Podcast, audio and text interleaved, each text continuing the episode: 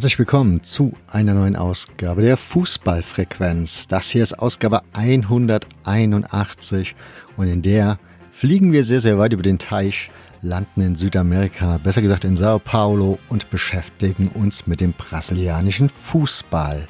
Mehr dazu gibt's gleich, denn vorher darf ich noch Audiopost verkünden. Hurra, es gab mal wieder eine Sprachnachricht. Also lauschen wir den Worten.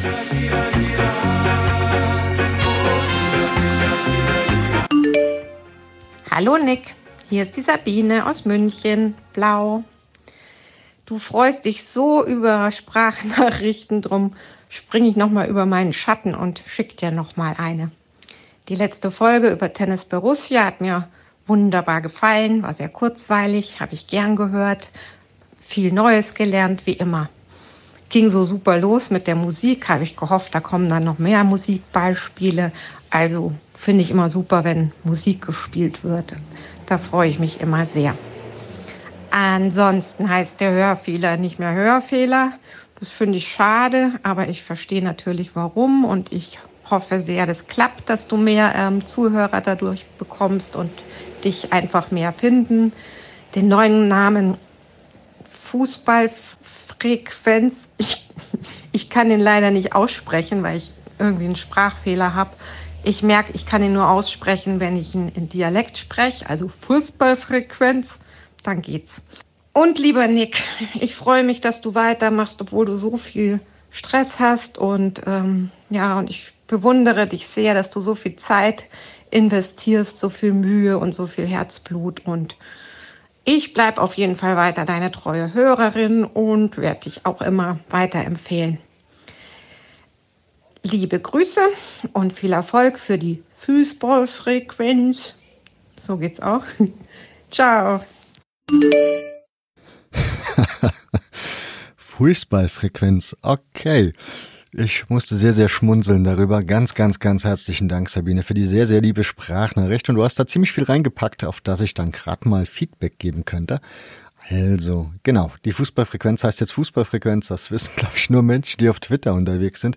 Wer wirklich nur stur diesen Podcast hört und nicht auf den sozialen Netzwerken folgt, dürfte sich wirklich fragen, was hier gerade so los ist. Insofern der kurze Hinweis, die Fußball, also der Hörfehler ist jetzt die Fußballfrequenz, weil ich mir hoffe, dass es ein bisschen mehr Sichtbarkeit für den Podcast gibt und damit auch die Möglichkeit, dass mehr Menschen diese guten Inhalte, die meine Gäste und Gästinnen hier produzieren, ja, hören werden. Insofern dieser Namenswechsel. Dann hattest du es mit der Musik, ein Feedback, das ich öfter bekomme. Auch bei Tennis Borussia gab es eine, noch eine weitere Kritik, dass da hätte ruhig ein bisschen mehr drin sein können an Musik.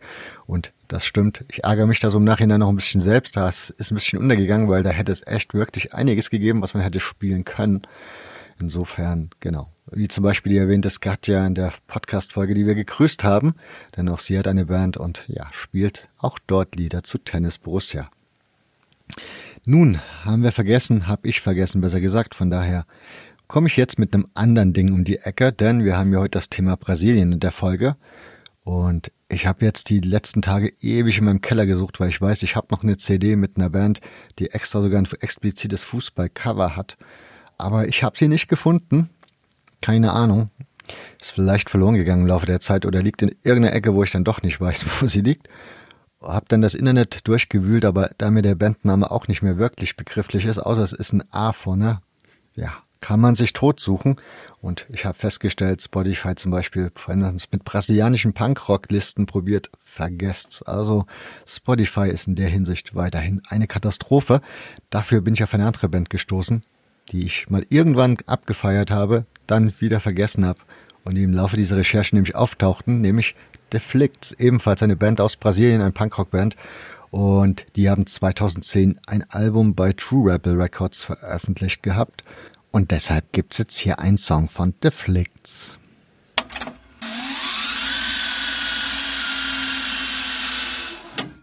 Und der kleine Hinweis noch, wenn auch ihr mir eine Sprachnachricht zukommen lassen möchtet, worüber ich mich natürlich sehr, sehr, sehr, sehr, sehr freue, Sabine hat es schon gesagt, dann schaut in die Show Notes, da steht eine Telefonnummer, das ist eine WhatsApp-Nummer und da könnt ihr ganz einfach eure Sprachnachrichten loswerden. Ich würde mich sehr, sehr freuen.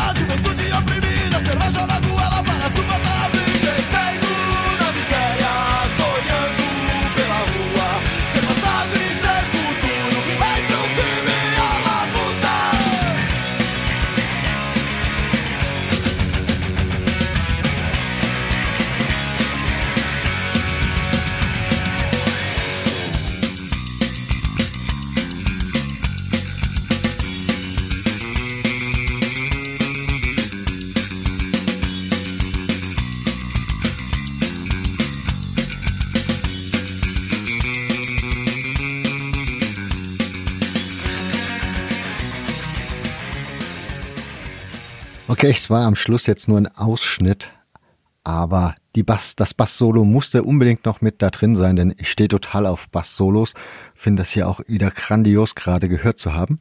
Von daher, ich habe es jetzt nur als Ausschnitt reingemacht, denn ich glaube nicht jeder mag unbedingt diese Musik und man möchte die HörerInnen ja auch nicht dann. Von daher, wer es in ganzer Länge genießen will, findet in den Show Notes den Link dazu. Und damit kommen wir zu den UnterstützerInnen, denn zwei neue Menschen, also zwei weitere Menschen trifft es vielleicht eher als Formulierung, haben sich für eine Unterstützung des Hörfehler-Podcasts, so zack, da haben wir es, ne, der Fußballfrequenz selbstverständlich entschieden. Und das sind zum einen Felix Schauer, ganz, ganz herzlichen Dank, und Max Jakob Ost. Ganz, ganz herzlichen Dank an euch zwei.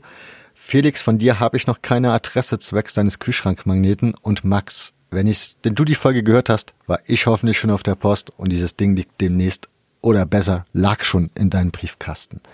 In diesem Sinne, ich bedanke mich ganz, ganz herzlich bei euch beiden. Wenn auch ihr diesen Podcast unterstützen wollt, dann geht auf aktuell noch immer hörfehler.org. Dort findet ihr unter dem Reiter Unterstützen alle Möglichkeiten. Ganz, ganz herzlichen Dank dafür. Und jetzt verabschieden wir uns in die Sendung.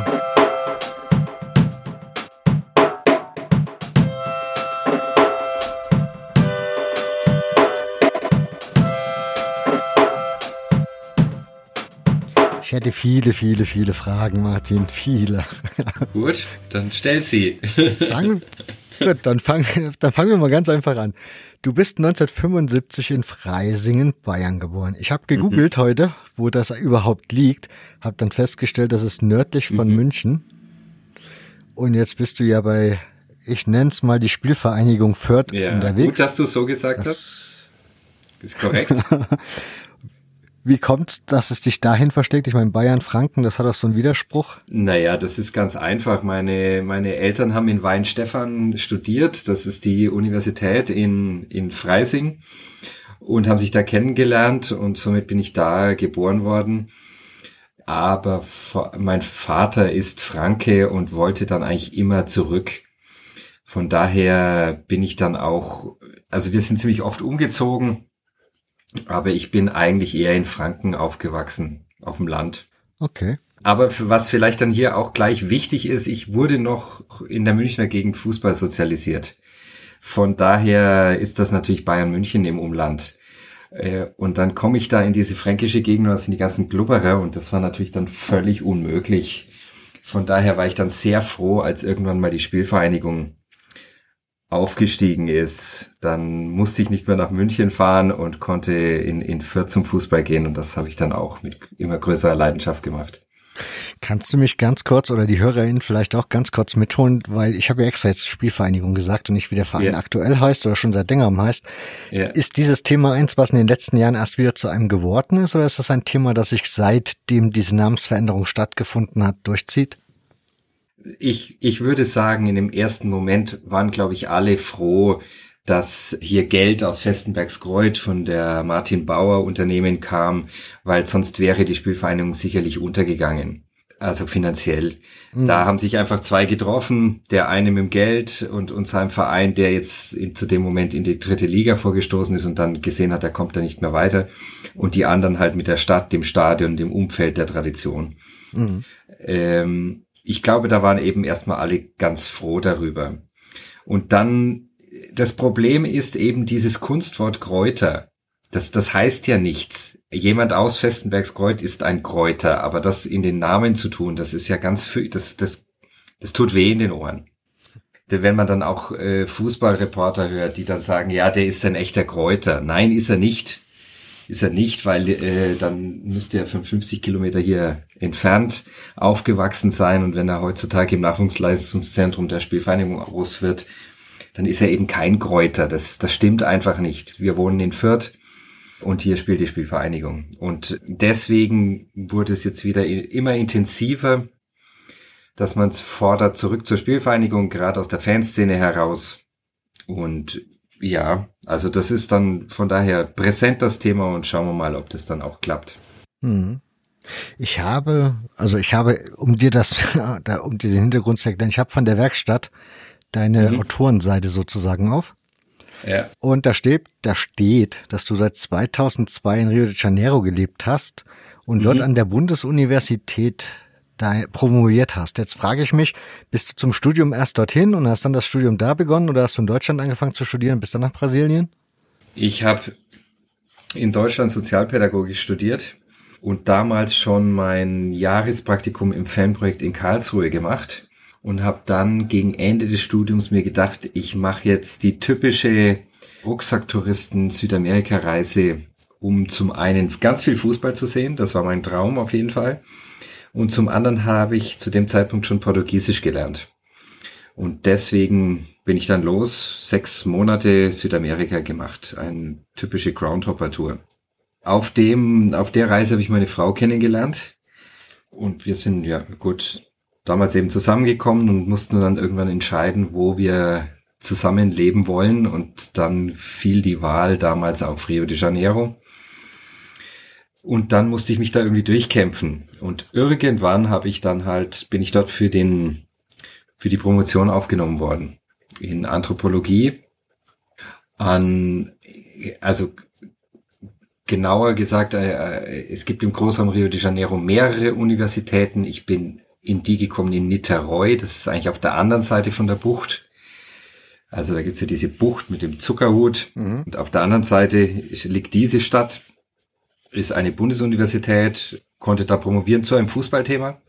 Auch interessant, dass es so gekommen, die erste Sozialwissenschaftlerin, die über Fußball geschrieben hat, in, die eine, eine Abschlussarbeit zum, zum Thema Fußball gemacht hat in Brasilien, war eben eine Frau. Deswegen die weibliche Form. Es war kein Mann, der auf die Idee gekommen ist. Sie heißt Simone Lahut Guedes, leider schon verstorben inzwischen. Und die war eben Professorin an dieser Uni und auf die bin ich aufmerksam geworden, bin mit ihr in Kontakt gekommen und die hat mich dann angenommen. Und dann konnte ich bei ihr prom promovieren.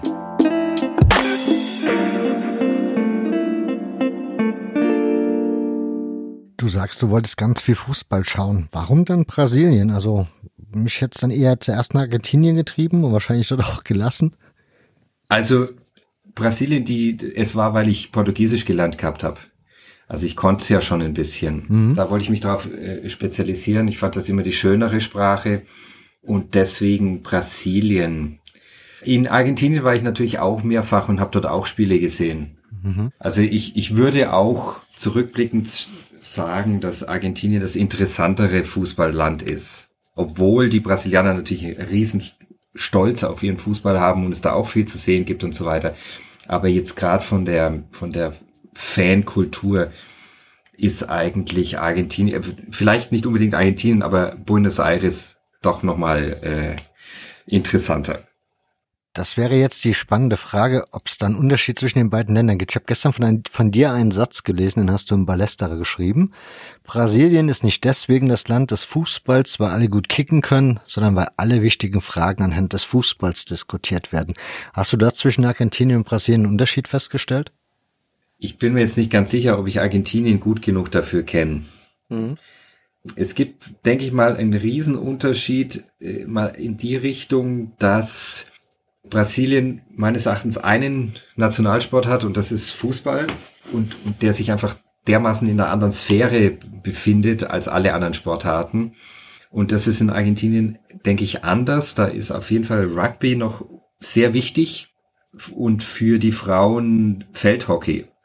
Aber ich kann das jetzt ehrlich gesagt nicht genug einschätzen. Ich habe da nicht gelebt.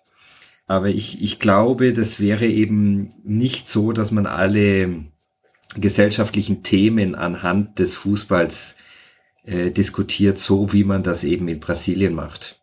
Ich würde auch sogar sagen, also das sind, das sind jetzt äh, ein Zitat von einer Professorin, die ich kennengelernt habe während der Promotion, die dann eben gesagt hat, man kann im, in, in Brasilien sogar Fußball nicht mögen und sich nicht dafür interessieren, aber man kann ihn schlichtweg nicht ignorieren. Er wird einen immer einholen. Und da bin ich mir nicht ganz sicher, ob das in Argentinien genauso ist. Eben weil die Leute, also ich war in Argentinien zum Beispiel auch bei Rugby spielen. Vielleicht erzähle ich das einfach mal auch mhm. ein bisschen.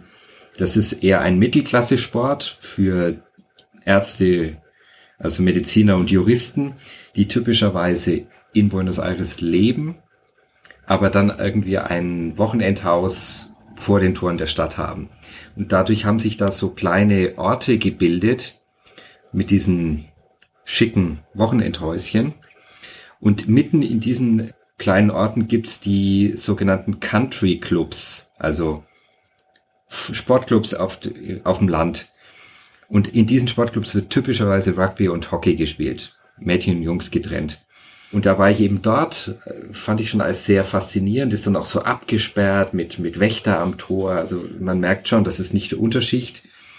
Aber das sind, ist eben diese Schicht und, und auch völlig weg von diesem städtischen Fußball, wo die jetzt der Rest der Bevölkerung, sage ich mal, hingeht. Sowas in der Art, das gibt's einfach in Brasilien nicht. Hm. Aber wie muss ich mir das, also ich bin ja hier in Deutschland, ich bin ja nur in mhm. Europa unterwegs gewesen, wenn es um Fußball geht. Wie muss ich mir das vorstellen, wenn ein Land alles anhand des Fußballs diskutieren kann? Also was ist der Unterschied zum Beispiel zu Deutschland? Also diskutieren wir auch Dinge anhand des Fußballs? Ich würde sagen, es gibt schon Dinge, die man in Deutschland auch anhand des Fußballs diskutiert. Man kann, mir, mir würde jetzt gleich einfallen, der Ösil. Genau, der Fall Ösil ich glaube, da war eine große Portion von dem, wie Rassismus in Deutschland funktioniert, drin. Da war ganz viel Diskussion darüber drin, was ist äh, unsere, unser Verhältnis vielleicht zur Türkei im Speziellen und zu muslimischen Ländern äh, im Allgemeinen, unser Weltbild.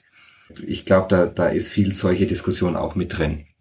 Und so gibt's vielleicht auch andere Fragen. Aber ich, ich würde weil das, das wäre jetzt, das wären jetzt Diskussionen, die ich glaube äh, in Brasilien auch viel stattgefunden haben. Aber ich würde es nochmal anders aufziehen.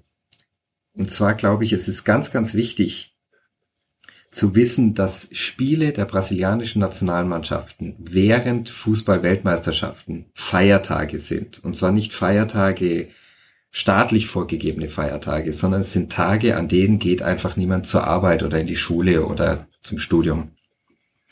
Es sind, es sind Tage, die kann man vielleicht mit Deutschland vergleichen mit Weihnachten. Also wo sich die Familien treffen und im Garten einen Grill aufstellen, gemeinsam grillen.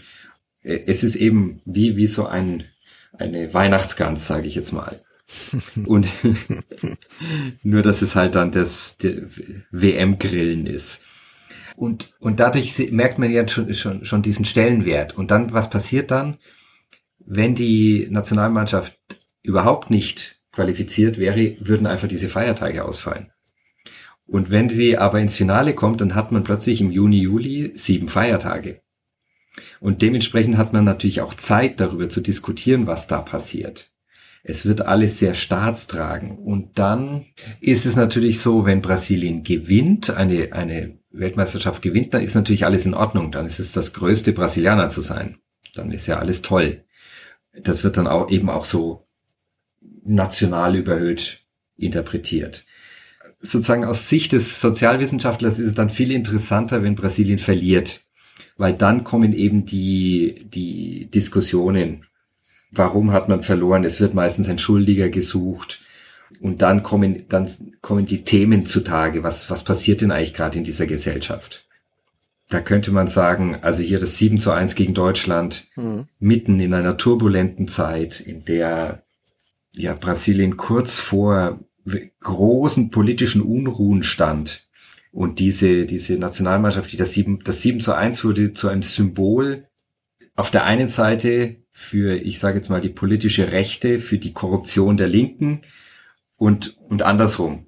Also es haben sich ja dann zwei verschiedene politische Lager aufgetan, die sich bitter bekämpft haben und die im auch der Grund sind, warum ich dann weggegangen bin von Brasilien. Und, und die haben dementsprechend dieses Resultat für sich interpretiert. Und wenn wir halt zurückgehen geschichtlich, vielleicht gehen wir halt 1950. Ja, ja, ganz ruhig zurückgehen. Genau, 1950, Brasilien war ja fast sicher schon Weltmeister, äh, verliert dann gegen Uruguay das letzte Spiel der Finalrunde und verliert es eben noch. Da kamen wieder rassistische Diskussionen hoch. Es wurden gerade die Moacir Barbosa, der dunkelhäutige Torhüter, wurde dann beschuldigt, er wäre schuld an der Niederlage. Also da, da wird Brasilien als ein Land beschrieben, das eben seinen Rassismus nicht überwunden hatte und ganz klar wieder rassistisch ausgeschlagen ist. Dann die nächste große, sagen wir mal, Katastrophe für Brasilien war 82, die WM mit der Niederlage gegen Italien in der Zwischenrunde. Das war auch politisch und historisch interessanter Moment für das Land, weil das die Redemokratisierungsphase war nach der Militärdiktatur und eine Mannschaft auf dem Platz war, die sehr stark für die Demokratie stand. Unter anderem der Spieler Sokrates, hat ja auch für das, die, die Stimmabgabe aktiv geworben, auch mit Aufdrucken auf dem Trikot. Und dann wird genau diese Mannschaft äh, besiegt. Also es wird dann wieder kommen Zweifel auf. Ist die Redemokratisierung wirklich der richtige Weg? Alles anhand der Nationalmannschaft diskutiert. Und vielleicht als letztes Beispiel 98.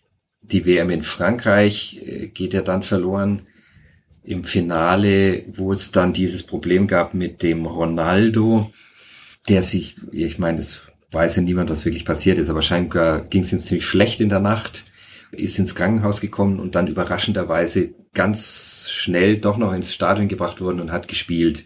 Nicht gut gespielt und Brasilien hat eine ganz schöne Klatsche gekriegt, eine der höchsten Niederlagen, die es gab in, in Finals. Und das haben die Brasilianer überhaupt nicht verstanden. Wie kann es sein, dass Frankreich eine WM gewinnt? Frankreich hat doch noch nie gewonnen. Da muss irgendwas falsch sein. Und ab da kamen die Verschwörungstheorien auf, dass diese WM entweder an Nike verkauft wurde oder sie wurde verkauft. Da gibt es die wildesten Theorien, unter anderem auch Vorwürfe, dass eben die Spieler, die brasilianischen Spieler nicht mehr für Brasilien spielen würden, sondern für ihre Werbepartner und deswegen absichtlich verloren hätten. Mhm. Also hier eine Marktdynamik wird hier beschrieben.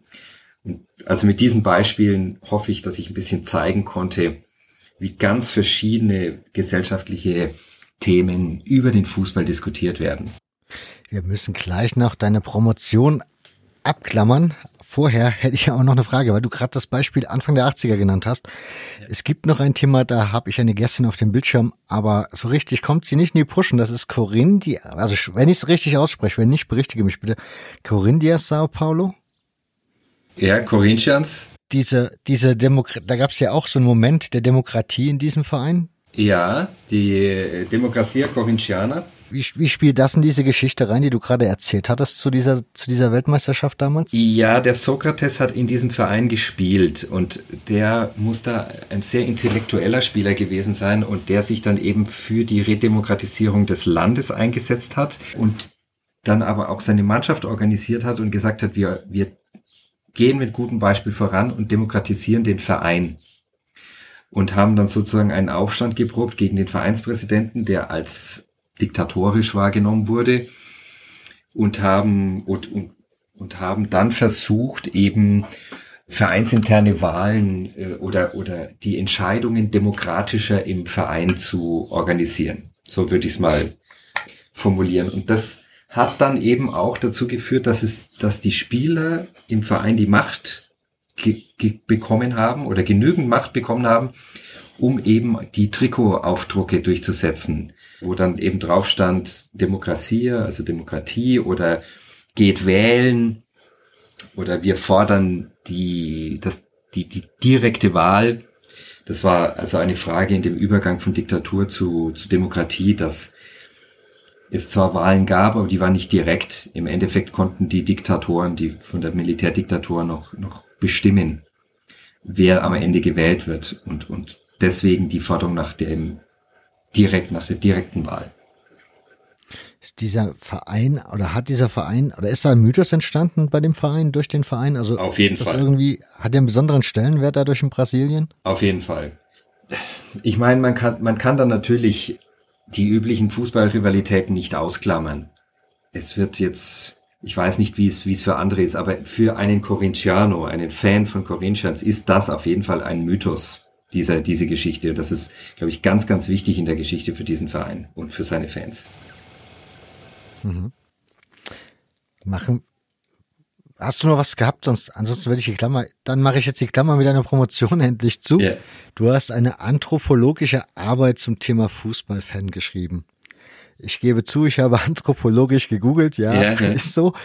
Ähm, wie kommt man zu diesem Thema? Also wie kommt man dazu? Das ist mir völlig, also ich erklär's mir, bitte. Also erstmal Anthropologie ist ja die Lehre vom Menschen. Mhm. Von daher eine Nachbarwissenschaft zur Soziologie. Ich würde es vielleicht sogar ein bisschen als die Wissenschaft sehen, die zwischen Soziologie und Biologie li liegt. Also den die Biologen eben den, den Menschen als biologisches Wesen und, und, und wir Anthropologen als soziales Wesen. Ich habe eben erstmal äh, Sozialpädagogik studiert, dann habe ich einen Master in Soziologie gemacht, was jetzt für Deutschland vielleicht das Typische wäre. Ich erkläre es mir immer so, wir haben in Deutschland Karl Marx, Max Weber, äh, Jürgen Habermas, da haben wir die großen Namen, das ist unsere Tradition, deswegen äh, wurde die Soziologie stark. Und dann komme ich nach Brasilien und habe auch nicht richtig gewusst, was Anthropologie ist. Aber in Brasilien war halt die Anthropologie groß, viel, viel wichtiger als die Soziologie. Und da waren die, die großen Denker. Unter anderem eben auch meine Doktormutter eben, die ich vorhin schon erwähnt habe, die Simone Lahut Gerdes. Mhm. Und von daher war es für mich dann eigentlich logisch, dass ich mich da anklammere und die haben auch gleich klar gemacht, es ist für uns natürlich möglich, dass jemand mit einem Master in Soziologie einen Doktor in Anthropologie macht. Das ist so nah beieinander, da kann man rüber wechseln. Ich habe eigentlich vorher schon immer mit Fußball gearbeitet. Ich habe auch meine Abschlussarbeiten in den vorherigen Studiengängen immer zum Thema Fußball gemacht oder Fußballfans. Okay. Und dann habe ich die, die Promotion habe ich 2007 begonnen. Also sprich ein Jahr nachdem die WM in Deutschland war.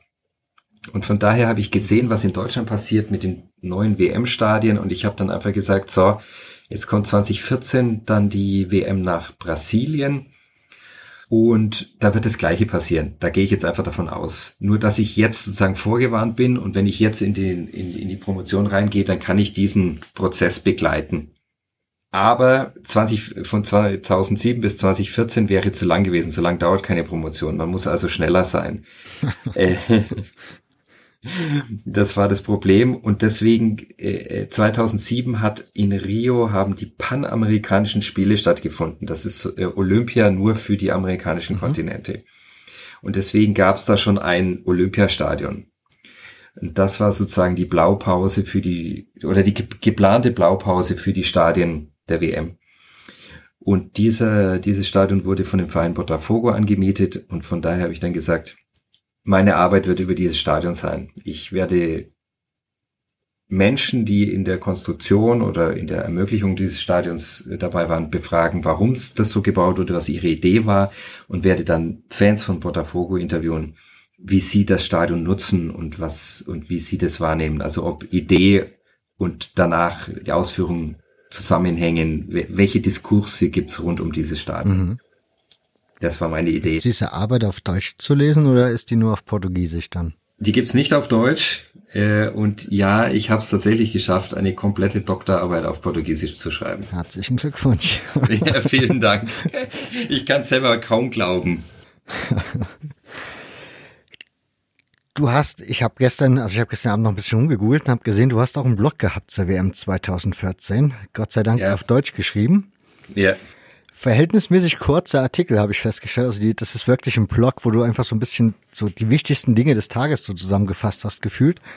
Ja. Und ich habe an, ich bin an einem Punkt stehen geblieben, berichtige mich, wenn ich es falsch wahrgenommen habe, nämlich du hast dieses, Deutschland hat ja dieses eine Spiel 7-1 gewonnen und wir in Deutschland haben ja ganz viel darüber diskutiert im Vorfeld der WM, was dort alles an Verdrängung stattfindet und an Gentrifizierung rund um diese Stadien.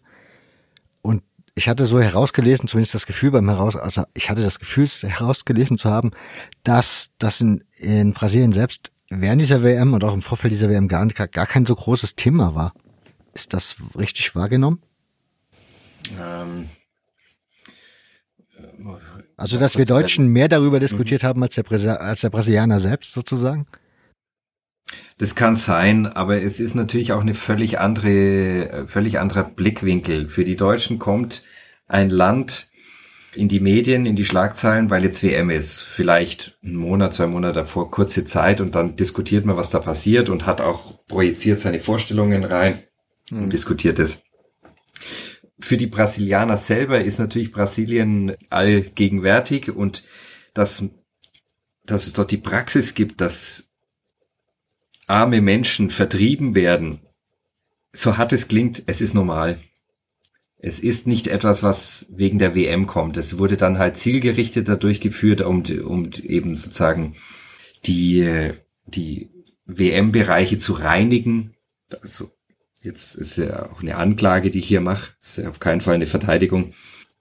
Und ich, ich weiß nicht, also es war natürlich ein Thema in Brasilien schon auch und es gab dann auch ein, eine, ich weiß nicht, wie nennt man das, eine NGO, mhm. die das auch dokumentiert hat, was da so passiert ist.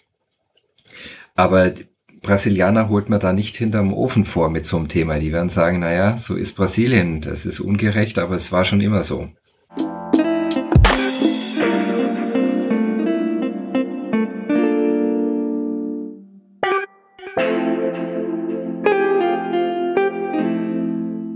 Kommen wir mal zu einem Thema, das habe ich dir im Vorfeld gesagt, ich würde da gern drüber reden, das ist Arthur Friedenreich. Du hast darüber ein Buch geschrieben. Gab es vorher überhaupt schon mal irgendwas deutschsprachiges über Arthur Friedenreich? Also Bücher nicht. Ich habe als ich habe als Kind von meinem Vater so ein Buch gekriegt, die größten Fußballstars aller Zeiten, so keine Ahnung, großer Verlag, nichts tiefgreifendes und da war Friedenreich auf jeden Fall drin mit mhm wie lang ist es dann? Ein, zwei Seiten, das ist sehr kurz gefasst. Äh, aber ein Buch wüsste ich jetzt nicht. Wann kam dir die Idee, dieses Buch zu schreiben? Oder dich überhaupt mit diesem Thema zu beschäftigen? Vielleicht ist das ja ein Unterschied.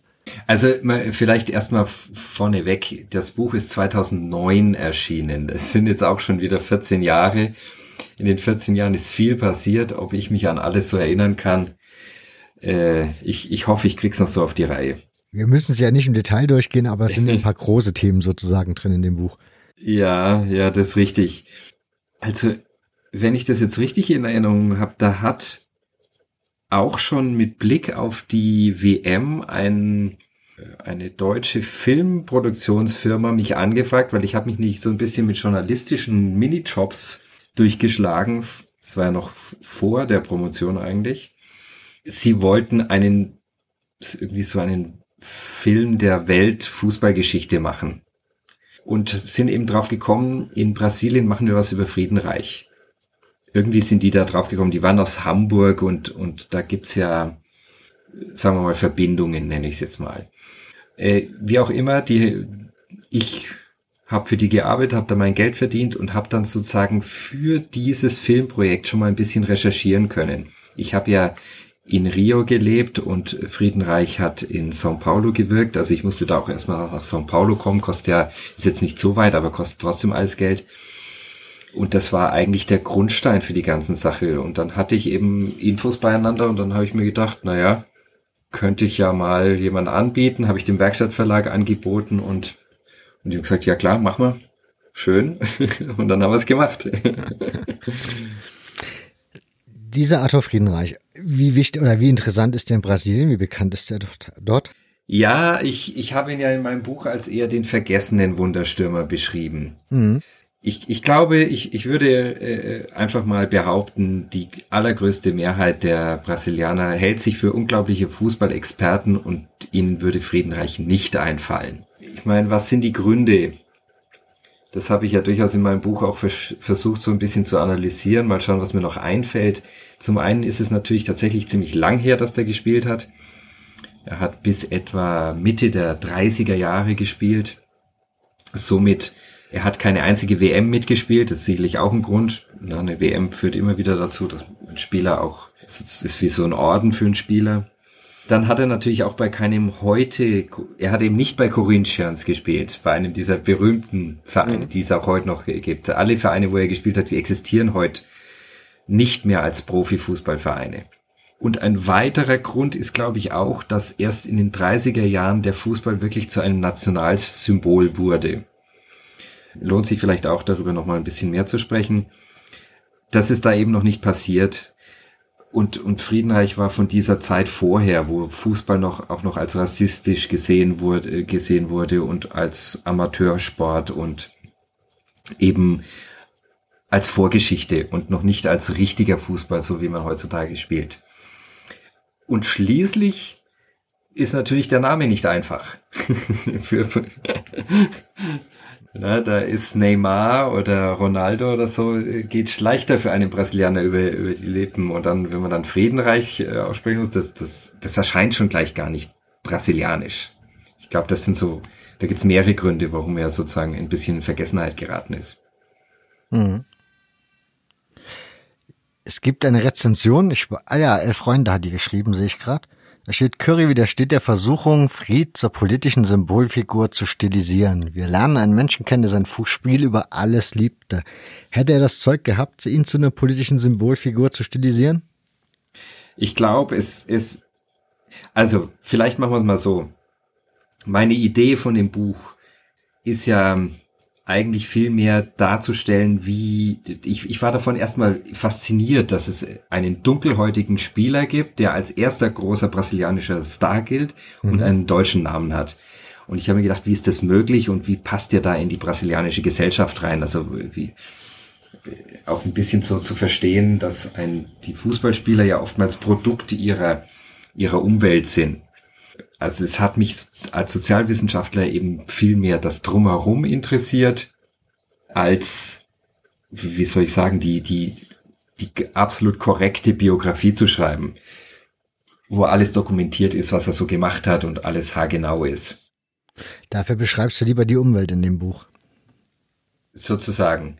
Mhm. Und der, ein Grund dafür ist ja auch, es gibt nicht so viele Quellen. Man, man, man wird, also ich muss irgendwie herausfinden, was war denn 1910, 1920, 1930 in Brasilien los, als zu sagen, Friedenreich hat dieses und jenes gemacht. So viele Quellen habe ich da nicht, dass ich das machen könnte. Von daher auch, wenn ich mit diesem Ansatz rangehe, die, die Gesellschaft zu beschreiben, ich glaube, er konnte keine politische Figur werden. Konnte er nicht. Er war, er, die Zeit war dazu nicht reif und, und, und er war viel zu abhängig von dem System, in dem er drin war, der, die, das konnte er einfach nicht. Obwohl ich glaube, dass er vielleicht auch ungewollt dann am Ende auch politisch war, eine politische Figur war, weil er eben in diesem ganzen damals noch sehr weißen Fußball, wo eigentlich ja nur die Oberschicht, die weiße Oberschicht Fußball spielen konnte, der einer der wenigen, wenn nicht der einzige Dunkelhäutige war und damit aufgefallen sein muss und damit ein Symbol geworden sein muss.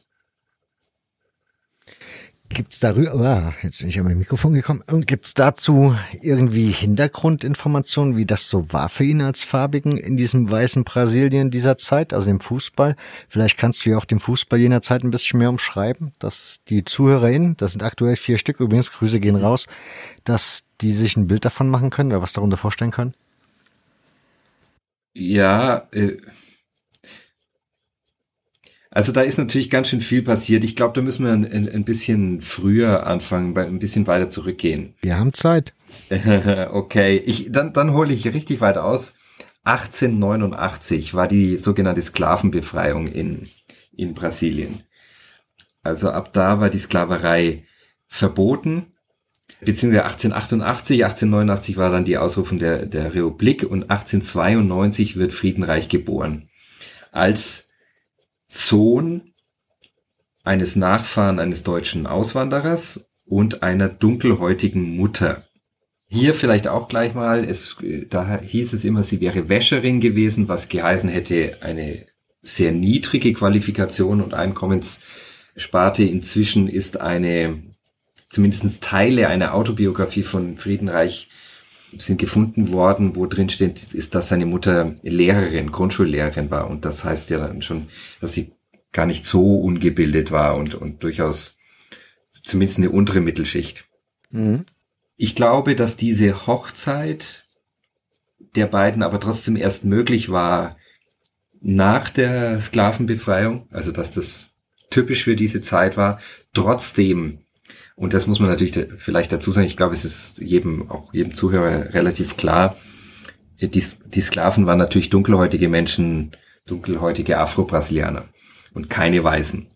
Aber da, damit ist natürlich der, die Trennung zwischen Schwarz und Weiß noch viel, viel stärker. Und somit war es eine Zeit des offenen Rassismus. Und dann kam eben in den 90er Jahren, also des 19. Jahrhunderts, der Fußball nach Brasilien über Söhne, in erster Linie Söhne von reichen Brasilianern, die ihre Kinder nach Europa zum Studieren geschickt haben. Die kamen dann zurück mit dem Ball, mit den Regeln und haben dann angefangen, Fußball zu spielen. Was wiederum bedeutet, die ersten Fußballvereine waren, wie soll ich sagen, ausländische Vereine. Es gab in, in São Paulo, der Heimatstadt von Friedenreich, einen englischen Verein, den São Paulo Athletic Club. Und es gab dann relativ schnell den SC Germania, also den deutschen Verein. Mhm. Und dann auch einen International da waren die Spanier und die Portugiesen und die Franzosen alles Oberschicht und die waren eben durch die Reihe weiß, weiße.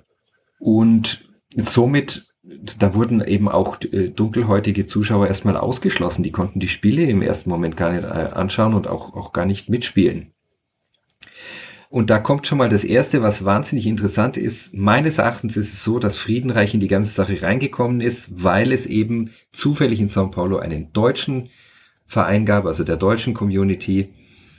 Und, und sein Vater ihn da halt mit reingenommen hat. Der ist also als Deutscher und nicht als Dunkelhäutiger aufgenommen worden.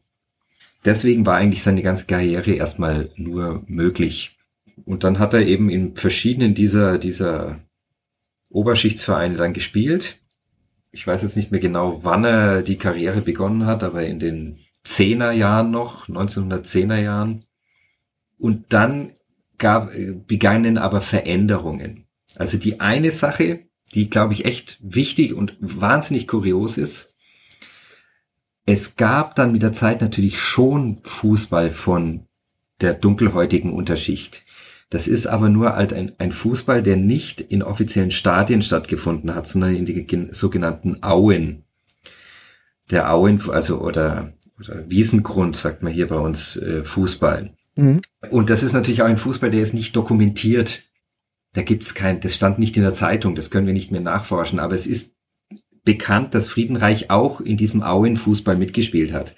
Der hat, äh, also was weiß ich, am Samstagnachmittag bei der beim SC Germania gespielt, seine Tore geschossen. Das ist alles dokumentiert. Natürlich in der Vereinschronik vom SC Germania. Und ist danach in die Au gegangen und hat dann noch bei seinen Kumpels gespielt. Also der ist so ein bisschen zwischen den Welten gewandelt. Das wurde aber halt nicht, nicht festgehalten. Jetzt kamen aber dann gerade Sao Paulo ist ja zur Geburtszeit von, von Friedenreich ein, fast ein Dorf gewesen, war kleiner als Fürth heutzutage. Und das ist ja heutzutage eine der größten Städte der Welt. Und das ist eben genau in den 20er, 30er Jahren passiert, dieser wahnsinnige Anwachsen, erst wegen der Kaffeeproduktion und dann immer mehr Industrie. Und da hat man ja Arbeitskräfte gebraucht und das waren dann eben nicht nur die ehemaligen Sklaven, sondern da kamen richtig viele Migranten aus Europa, besonders Italien. Also São Paulo gilt ja als eine der größten italienischen Städte außerhalb Italiens. Und diese, vor Dingen diese italienischen Arbeiter, die haben ja auch schon Fußball gespielt. Und die kamen und die haben dann diese Vereine gegründet, wie das von dir vorhin genannte Corinthians, aber natürlich vor allen Dingen Palmeiras. Als Palmeiras hieß ja anfangs Palestra Italia. Das war eigentlich der erste Verein der italienischen Community. Und die haben dann Fußball eigentlich erstmal professionell aufgezogen. Diese ganzen Oberschichtsvereine, wo auch Friedenreich gespielt hat, da war ja das Amateurideal noch, noch dominant. Man durfte ja erst gar kein Geld verdienen beim Fußball, war ja ähnlich wie in Deutschland. Gerade als Distinktionsmittel, um eben Unterschichten konnten nicht spielen, ohne Geld zu verdienen. Das ging nicht.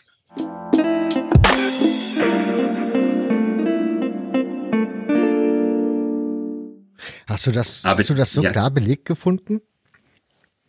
Dass die weiße Oberschicht das, also dass es ein gutes Mittel war, um ja die schwarze arme Gesellschaft sozusagen rauszuhalten aus dem Fußball oder aus dem Spiel?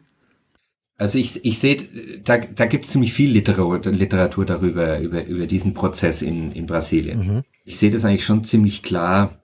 Am klarsten wird es eigentlich nicht, vielleicht nicht mehr so sehr in São Paulo, sondern in Rio. Da gibt es ja die Geschichte des Vereins Vasco da Gama. Vielleicht auch nochmal kurz interessante äh, Beobachtung. Diese reichen Vereine in São Paulo bieten heutzutage keinen Profifußball mehr an wenn sie überhaupt überlebt haben. Die Vereine existieren meistens, aber eben weiterhin Amateursport. Mhm. Und somit die großen Vereine, die man heutzutage aus São Paulo kennt, sind erst später gegründet worden. In Rio ist es ein bisschen anders gelaufen. Die Gründervereine Fluminense, Flamengo, Botafogo, die als Oberschichtsvereine gestartet sind, existieren bis heute und zum Beispiel Flamengo ist heutzutage der populärste Verein, der eigentlich eher der Unterschicht zugeschrieben wird. Aber was ist in Rio dann passiert? Es kam dann irgendwann Vasco da Gama und die haben es eben dann gewagt, Spieler zu bezahlen. Und das waren halt dunkelhäutige Fabrikarbeiter. Und dann haben die anderen drei sich gewehrt die ganze Zeit und haben alles Hebel in die, in, in Bewegung gesetzt, um Vasco da Gama auszuschließen, das Leben schwer zu machen, die dunkelhäutigen Spieler auszuschließen. Und haben das auch eine Zeit lang geschafft. Auch mit so Sachen, die hätten jeder Spieler musste vor jedem Spiel unterschreiben, mit seinem Namen unterschreiben und diese Spieler konnten natürlich nicht schreiben, etc. Da wurden viele, viele Hürden den Leuten in die Wege ge gelegt und das ist eigentlich alles belegt. Mhm. Sind, ich glaube, also ich hatte das Lesen dieses Buches ist auch schon ein bisschen her, liebe Hörerin. Von daher aber so ein paar Gedanken sind dann doch hängen geblieben. Zum Beispiel Rio und Sao Paulo. Habe ich so in Erinnerung, sind zwei komplett verschiedene Städte, was die fußballerische Entwicklung angeht, oder? Ja, also zum einen das Phänomen, was ich ja gerade beschrieben mhm. habe. Also zum einen gibt's ja erstmal die Parallelen. Fußball erstmal als Elitesport und dann eben in den 30er Jahren oder in den 20er Jahren kommen immer mehr Arbeiter in den Sport hinein und es gibt diese, diese Revolution aber natürlich gibt es den Unterschied, dass eben die, die aus irgendeinem Grund, ich bin mir gar nicht so sicher warum, diese Elitevereine in Rio überlebt haben und in São Paulo eben überhaupt nicht. Ähm, ja. Ja, weil man keine Erklärung hat, auch gut. Ja. manchmal, manchmal ist das halt so. Ja, ja. Würde mich aber interessieren, du hast vorhin schon erwähnt, die Gründervereine in Sao Paulo haben es nicht überlebt also alle Vereine, in dem Fall in Friedenreich gespielt hat, haben nicht über die, also sind nicht mehr da. Was ist, oder warum, warum würdest du erklären oder woran hat es gelegen, dass die nicht mehr da sind? Und zwar der Reihe nach. Also, dass sie der Reihe nach nicht mehr da sind. Also nur, nur, nur mal, SC Germania existiert weiterhin, heißt jetzt Pinheiros. Mhm und äh, aber eben hat keine Profifußballmannschaft mehr. Also es ist ein Verein, der liegt auch in einem sehr betuchten Stadtteil, ist weiterhin ein Verein für die Oberschicht. Da werden die ganz, ganz viele Olympia-Athleten Brasiliens ausgebildet. Eben alle möglichen anderen Sportarten, aber Fußball ist da nicht mehr wichtig. Dann der Atletico Paulistano war ja sozusagen das Bayern München Brasiliens zur mhm. Zeit von Friedenreich. Da hat er ja meist am längsten gespielt, wurde, hatte die meisten Meisterschaften gewonnen. Ist auch ein Verein, der weiterhin existiert. Da muss man nur um Vereinsmitglied zu werden heutzutage, also zumindest wie ich nachgefragt habe, musste man etwa 100.000 Real zahlen. Das dürften zu diesem Augenblick 30.000 Euro gewesen sein. Einfach als Zugangs. Okay.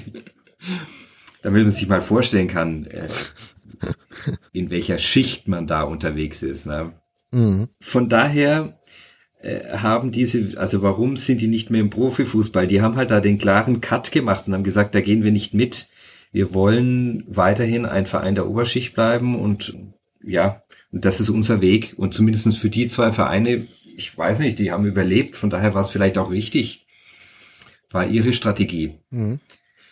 Und in Rio waren sie da irgendwie flexibler und sind den Weg in Richtung Professionalisierung gegangen. Okay.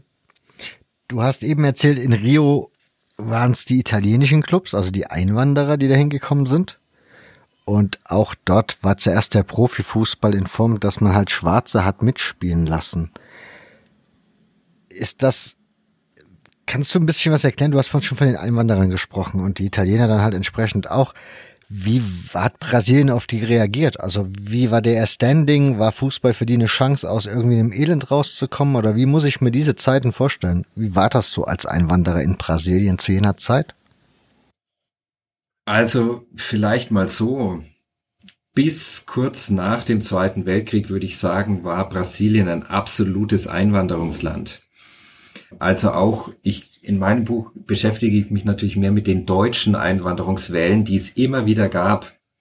Also durch, durch das ganze 19. Jahrhundert dann eben bis hin zum Ende des Zweiten Weltkriegs aus ganz unterschiedlichen Gründen. Das war einmal, mhm. Ähm, mal gab es eine Welle von Armutsauswanderung aus Deutschland und dann aber zum Beispiel Revolution 1848 musste eher so eine intellektuelle Mittelschicht fliehen weil sie eben die Revolution verloren haben.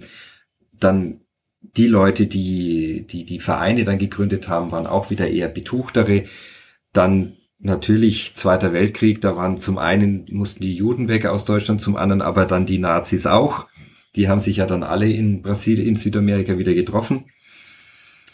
Also das waren ganz unterschiedliche Gründe, aber für jetzt jemanden, der in Brasilien lebt, war es, glaube ich, völlig normal, dass da Scharen von Menschen äh, aus den verschiedensten europäischen Ländern ankommen und die mussten sich halt dann durchschlagen. Also ich würde schon Brasilien auch grundsätzlich als ein Land wahrnehmen, das sehr so eine wilder Westen Land der unbegrenzten Möglichkeiten sich versteht, dass jeder so seines Glückes Schmied ist und er kommt halt und, und versucht sich dann durchzu zu kämpfen. Und ich glaube auch der ein oder andere kam mit nichts in Brasilien an und hat dann Millionen irgendwann verdient die verschiedenste Art und Weise. Also ich, ich stelle es mir eigentlich ziemlich interessant vor. Ich glaube, das wurde ziemlich schnell ein ziemlicher Melting Pot und eventuell ganz schön interessant und das ist dann eigentlich total schnell abgeflaut und heutzutage finde ich es eher seltsam, dass man im Übrigen in Brasilien ja einen Ausländer nicht an der äh, nicht unbedingt an die, an, am Körper, ne, am körperlichen Aussehen erkennt, sondern an seinem Akzent. also Brasilianer sind nicht mehr da, daran gewöhnt, dass jemand mit Akzent ihre Sprache spricht. Da sind sie meistens sehr verwundert. Also von daher Migration ist heute kein Thema mehr für Brasilien. Mhm. Aber da kriege ich was in meinem Kopf noch nicht ganz zusammen. Das ist diese Geschichte in Sao Paulo mit den, dass die weiße Oberschicht die schwarze Unterschicht sozusagen aus dem Fußball raushalten wollte. Das ist für mich ja schon rassistisch. Und ist das dann einfach nur eine Schichtensache, also Oberschicht gegen Unterschicht, oder ist es dann doch schon die Hautfarbe, die da entscheidend ist? Ich weiß nicht, ob man die zwei Sachen voneinander trennen kann. Weil, weil es ist ja, wie soll ich sagen, es ist ja irgendwie auch praktisch, wenn man klare Kriterien hat, wen steckt man in welchen Topf, wen kann man wo mhm. einordnen. Ja, so funktionieren ja Stereotype. Und das in einem ziemlich extremen Ungleichheitsverhältnis ich, ich denke mal, eigentlich, äh, so hart's klingt, es ist ja relativ normal, dass die verschiedenen sozialen Gruppen unter sich bleiben und dazu tendieren und da auch Exklusionsmechanismen schaffen. In dem Fall natürlich noch dazu mit einer Gesellschaft, die im Kopf hat, Dunkelhäutige sind Sklaven und von daher eigentlich nichts wert. Das ist ja das, was da im Kopf mhm. war. Von daher, ja, das sind eben Dinge, die im Kopf sind. Das ist auf jeden Fall rassistisch und es ist natürlich auch ganz klar klassistisch. Also es ist beides oder soziale Ausgrenzung. Mhm. Ich würde gerne noch mal diesen zweiten Teil dieses Satzes, den ich vor uns zitiert habe, aufnehmen. Die wichtigsten Fragen anhand des Fußballs diskutieren. Wie ist das, mhm. wie ist das, wenn es um das politische System und den Fußball in Brasilien geht? Also da gab es ja auch verschiedene Systeme. Mhm.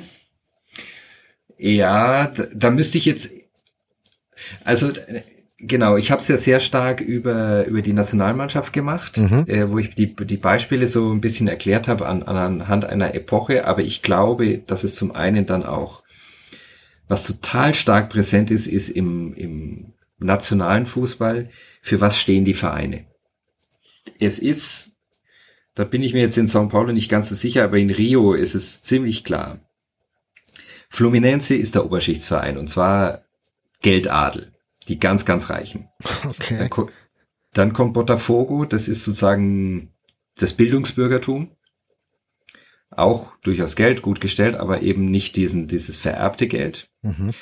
Dann kommt heutzutage Vasco da Gama. Das ist der Portugiesenverein, von daher die Fisch- und Gemüseverkäufer, Handwerker und so weiter, diese Schicht. Und schließlich Flamengo als der Unterschichtsarbeiterverein und wenn man das im Kopf hat, ein, die, das ist jetzt völlig das Stereotype. An was denkt ein Brasilianer, wenn er die vier Vereine hört? In der Realität sind natürlich nicht alle Fans von Fluminense steinreich und bei weitem nicht alle Fans von Flamengo wohnen in der Favela, mhm. also im armen Viertel. Aber aber das ist dann im Kopf und deswegen sage ich jetzt auch schon mal gleich Favela, weil dann läuft nicht ein, ein, ein Film im Kopf ab, ein, ein Fan von Fluminense ist steinreich, wohnt in der Südzone, also man hat, weiß gleich, wo der wohnt. Man hat dann eine gewisse Vorstellung, was der dann arbeitet, welche Hautfarbe der hat, etc. Und beim Flamengo-Fan genauso. Und das ist ja von daher eine, eine Projektion der, des Aufbaus der brasilianischen Gesellschaft. Wer wohnt wo, wer ist, wer sieht wie aus. Es wird auch wieder, wieder Hautfarbe, Hautfarbe mit äh, sozialem Stand verbunden. Das ist alles da. Im, im, es wird ein, ein Spiel Fluminense gegen Flamengo, das berühmte Fla-Flu, wird auch deswegen so aufgebauscht, weil es eben der Kampf von Arm gegen Reich ist. Mhm. Ähm, also auch hier, ich sehe das auch als äh, zu, zutiefst politisch an, diese Diskussion aber die wird nicht, also ja gut, aber die, die diskutiert man ja wahrscheinlich dann so trotzdem nicht im Alltag, weil das ja einfach feststeht, dass das so ist. Ja. Naja gut, äh, es wird immer wieder wiederholt. Mhm. Es, es wird als, als Grundwissen so angenommen. Naja, ver verändern, verändern, es ist schwierig, das zu verändern. Mhm. Aber das sind ja jetzt eher so, ja, materiell, also das sind die Lebensbedingungen. Anders, also mich würde es noch auch interessieren, was die Systeme so an sich, da gibt's Diktatoren etc. pp. Mhm. Also gibt's da dann irgendwie so Einflüsse auf den Fußball, dass man merkt, Fußball ist mehr wert, also wichtiger, also unter Adolf Hitler zum Beispiel hier in Deutschland war Fußball eher nicht so der ganz heiße Scheiß.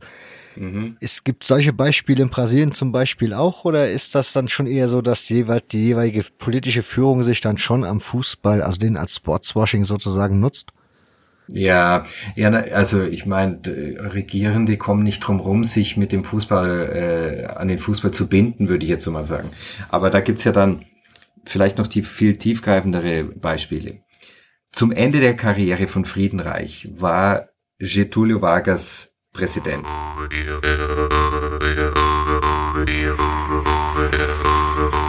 Julio Dorn Ellis Vargas war Präsident Brasiliens von 1930 bis 1945 und von 1950 bis 1954.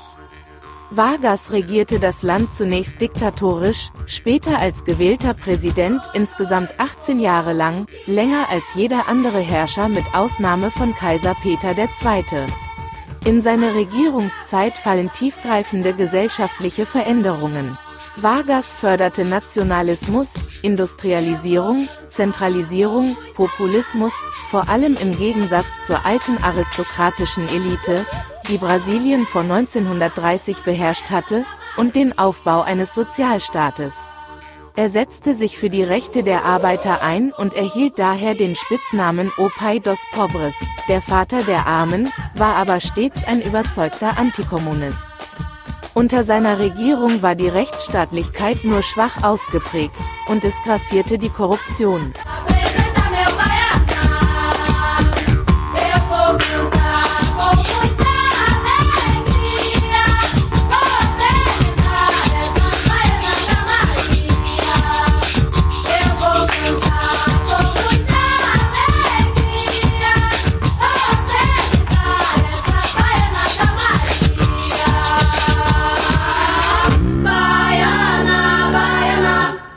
Zwar hat er erstmal zwar eine Wahl gewonnen, aber dann sozusagen gegen sich selber geputscht und, und ist somit am, an der Macht geblieben. Er wurde also zum Diktator. Und er hat ganz stark darauf gesetzt, im Endeffekt hat er ja Fußball zu dem gemacht, was es in Brasilien heutzutage ist. Also der hat aus dem, aus dem Fußball ein nationales Symbol gemacht. Und er war, deswegen ist er auch wichtig, weil er der Erste war, der nicht, der nicht die Idee verfolgt hat, wir müssen Schwarz und Weiß trennen, sondern wir müssen es anders machen. Wir müssen klar machen, unsere Nation ist was Spezielles, weil wir als mit verschiedenen Hautfarben friedlich zusammenleben können und damit sogar Erfolg haben können. Und dann war natürlich die Nationalmannschaft, die Fußballnationalmannschaft, das beste nationale Symbol, mhm. weil das genau das symbolisiert haben. Wir tun hier Menschen unterschiedlichster Hautfarbe zusammen und das klappt gut. Also er hat ganz klar den Fußball als nationales Symbol aufgebaut sogar. Darf ich da ganz kurz reinspringen? Ja. Ich habe nämlich gestern einen Text oder den Text von dir vom über Pelé gelesen im Ballesterer und da hast ja. du geschrieben, dass die Fußballgemeinde in Brasilien durchaus den Glauben hatte, dass man antirassistisch oder nicht rassistisch ist, wenn es um brasilianischen Fußball und die Nationalmannschaft geht? Ja, ja, äh, also und ich würde sagen, diesen Mythos hat eben Getulio Vargas begründet. Mhm. Eben auch hier wieder der, der geschichtliche Kontext. 30er Jahre, was passiert da? Europa haben wir nur rassistische Diktaturen oder viele, die dann Europa in einen Krieg stürzen und somit in die Katastrophe. Und dann, und, und Vargas bleibt bis 45 an der Macht, kann also dann gerade in den 40er Jahren sagen, hier, das ist der falsche Weg, wir müssen es anders machen und ruft dann eben aus, wir sind das erste nicht rassistische Land. Und das wird dann so verankert, auch gerade unter diesem Eindruck, wir wollen anders sein als Europa, dass sich über die Geschichte dieses Selbstverständnis herausgearbeitet hat, dass Brasilien sich als das erste antirassistische Land versteht, wo es eben keinen Rassismus gibt. Also ich habe auch mit Leuten dort gesprochen, die, die, die dann gesagt haben, ich bin kein Rassist, weil ich Brasilianer bin. Also als ob es einem in die Wiege gelegt wird. Man kann dann gar nicht rassistisch sein. Mhm. Ja, ist, ist natürlich Blödsinn. Es ist meines Erachtens strukturell weiterhin ein extrem rassistisches Land. Aber dieses, dieses Selbstbild ist halt da. Okay. ich habe die brasilianische Geschichte jetzt nicht auf dem Schirm, die letzten 100 Jahre und wie da die Regierung ja. gewechselt sind. Mhm. Mich würde aber interessieren, gibt es Momente oder Phasen oder Systeme, in denen bestimmte Vereine in Brasilien entsprechend politisch gefördert, hofiert oder vielleicht auch unterstützt wurden? So wie man das so aus den osteuropäischen Ländern unter Umständen mhm. kennt, also jetzt in Deutschland der BFC Dynamo? Ja, würde ich sagen, nein. Was halt passiert ist, ist, dass die Militärdiktatur, die 1964 an die Macht gekommen ist und das dann so Anfang der 80er eben einen Redemokratisierungsprozess eingeleitet hat, in den 60er, 70er Jahren in den Fußball investiert hat. Aber ich würde sagen, landesweit. Es, gab, wie, wie hieß denn der Spruch, so etwas, die Arena, Arena war der Name der Milit Partei der Militärdiktatur. Und da hieß es dann, wo es der Arena gut geht, da wird ein neuer Fußballverein gegründet und wo es ihr schlecht geht, da auch, damit damit sie dann eben wieder Unterstützung kriegt. Das war so ein bisschen der Spruch. Äh, also die die die Diktatoren haben ganz kleinen Fußball auch investiert, um damit eben ihre Beliebtheit zu pushen. Also das ist auf jeden Fall mal passiert. Das hat natürlich mehrere Vereine, kam mehreren Vereinen zugute. Also da wurde nicht der ein einzelner herausgehoben. Ich glaube, das Prinzip war eher das Gießkannenprinzip. Wir müssen, brauchen überall Fußball. Aber weil du vorhin gesagt hast, Fußball als Nationalsymbol, ist das in dem Falle dann, wurde das dann auch wieder ausgeklammert oder wie muss ich es mir dann da vorstellen, unter dieser Regierung damals, dieser Diktatur? Also vor allem, das waren ja mehrere Weltmeisterschaften, würde mich dann auch erstmal auf die Weltmeisterschaften okay. äh, äh, äh beziehen. Mhm. Vielleicht die problematischste sogar 1970, da gewinnt Brasilien ja. Und da wird es oft so beschrieben, vor allen Dingen in linksintellektuellen Kreisen, dass die vor dem Dilemma waren, dass sie zum einen gern feiern würden, dass sie die Nationalmannschaft unterstützen wollen würden, aber eben Angst haben, dass dadurch die Diktatur gestärkt wird. Also das, das wird ganz oft so beschrieben, dass man in so einem gewissen Zwiespalt war und dass dann natürlich, ich meine, wenn dann, als dann die Mannschaft gewinnt, die kommt nach Brasilien zurück, erstmal nach Brasilia in die Hauptstadt und wird natürlich von dem Präsidenten, der dann ein Diktator war, empfangen. Und die, die Diktatur versucht es auszuschlachten, aber es ist, es, es muss schon ein großer Zwiespalt da geherrscht haben. Mhm. Du hast vor uns erklärt, dass du anhand von Spielerporträts, kann man es so sagen, Spielerporträts, dass du so ein bisschen die Epochen eingeordnet hast im brasilianischen Fußball. Gibt's, also jetzt mal abgesehen von Pelé, gibt es dann Spieler, die für eine gewisse Epoche im Brasil also in Brasilien stehen? Du hast vorhin Sokrates erwähnt, den zum Beispiel könnte ich mir jetzt mhm. schon vielleicht in der Epoche vorstellen. Ja. Ähm, Ist das eine Ausnahme? Ähm, muss man mal ein bisschen überlegen. Mhm, lass dir äh, Zeit. naja, ich, ich weiß es nicht, ob man da von Epochen reden kann, weil das ist ja so ein fließender Übergang. Also es ist, wir haben ja vorhin eben über Friedenreich gesprochen. Friedenreich ist eine ganz andere, hat eine ganz andere fußballerische Erfahrung gehabt, ist eine andere Zeit als dann Pelé. Na, mhm. Pelé konnte ja dann auch ganz klar vom Fußball leben und dann irgendwann in die USA gehen und ist bis heute, denke ich, ein, äh, nein, bis heute nicht, aber halt bis zum Lebensende ein, ein, ein relativ wohlhabender Mensch gewesen, während Friedenreich zum Beispiel ja auch in Armut gestorben ist. Mhm. Was dann auch noch vielen Spielern, die, die 1950 zum Beispiel dabei waren, so passiert ist.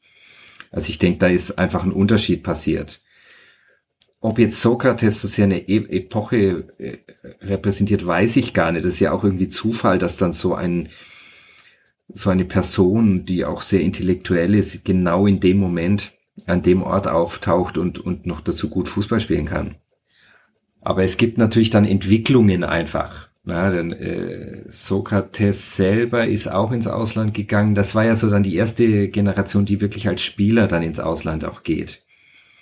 Aber wenn ich das richtig verstanden habe, nicht so richtig. Das ist dann später mit, mit den Weltmeistern von 2002 viel, viel klarer, äh, dass so etwas passiert. Und da ist natürlich Ronaldo vielleicht der erste Hyper-Weltstar des Fußballs und repräsentiert damit diese Epo e Epoche. Aber es ist immer fließend. Hm. Kultur und Brasilien und Fußball. Wie bringe ich diese drei Begriffe zusammen? Was muss ich mir darunter oder was kann ich mir darunter vorstellen? Wie, ähm, da muss ich vielleicht äh, erstmal die Frage stellen, Kultur, was meinst du damit? Äh, Kultur wie, wie, wie Kluge Musik? Frage. Ich hatte sie, genau, ich hatte sie, ich hatte dieses, diesen Satz schon auf den Lippen, dachte ich, lass dich mal machen, weil gucken, mhm. was bei rauskommt. Im Zweifel frage ich dann einfach nach. Genau, also Kultur stelle ich mir so dieses, ja, Kulturleben vor, also schon so Musik, keine Ahnung, Aufführungen, Theater, was weiß ich, was man sich halt in der Kultur so vorstellt als gemeiner Mensch. Mhm.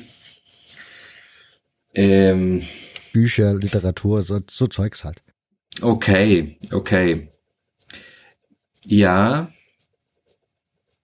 Ich, ich, ich verlang, fang vielleicht mal so rum an. Ich, ich habe es eigentlich in Deutschland immer so erlebt, dass der Fußball überhaupt nicht in, in Büchern vorkommt oder auch in Filmen oder also zumindestens bis zu dem Zeitpunkt, zu dem ich aus äh, nach, nach Brasilien gezogen bin. Mhm hat man sich da, glaube ich, sehr, sehr schwer getan. Was waren denn Fußballbücher? Ich glaube, das erste, was so richtig uns aufgeschreckt hat, war Fever Pitch von Nick Hornby und das war kein Deutscher. Ja. Äh, Filme auch, was ist denn da? Das ist echt schwierig. Das hat sich, glaube ich, in Deutschland heutzutage geändert. Vielleicht auch wegen, de, aufgrund der Förderung durch die Deutsche Akademie der Fußballkunstkultur in, in Nürnberg, die ja alljährlich ein, ein Buch prämiert. Mhm. Und dann bin ich eben nach Brasilien gekommen und habe mir eigentlich gedacht, dass vor allen Dingen im, im literarischen Bereich das ganz anders ist. Da kann man richtig Karriere machen als jemand, der es versteht, gut über Fußball zu schreiben. Also vor allen Dingen dann Journalisten haben da Karriere gemacht. Also mein persönlicher Liebling ist Nelson Rodriguez, der auch Theaterstücke verfasst hat.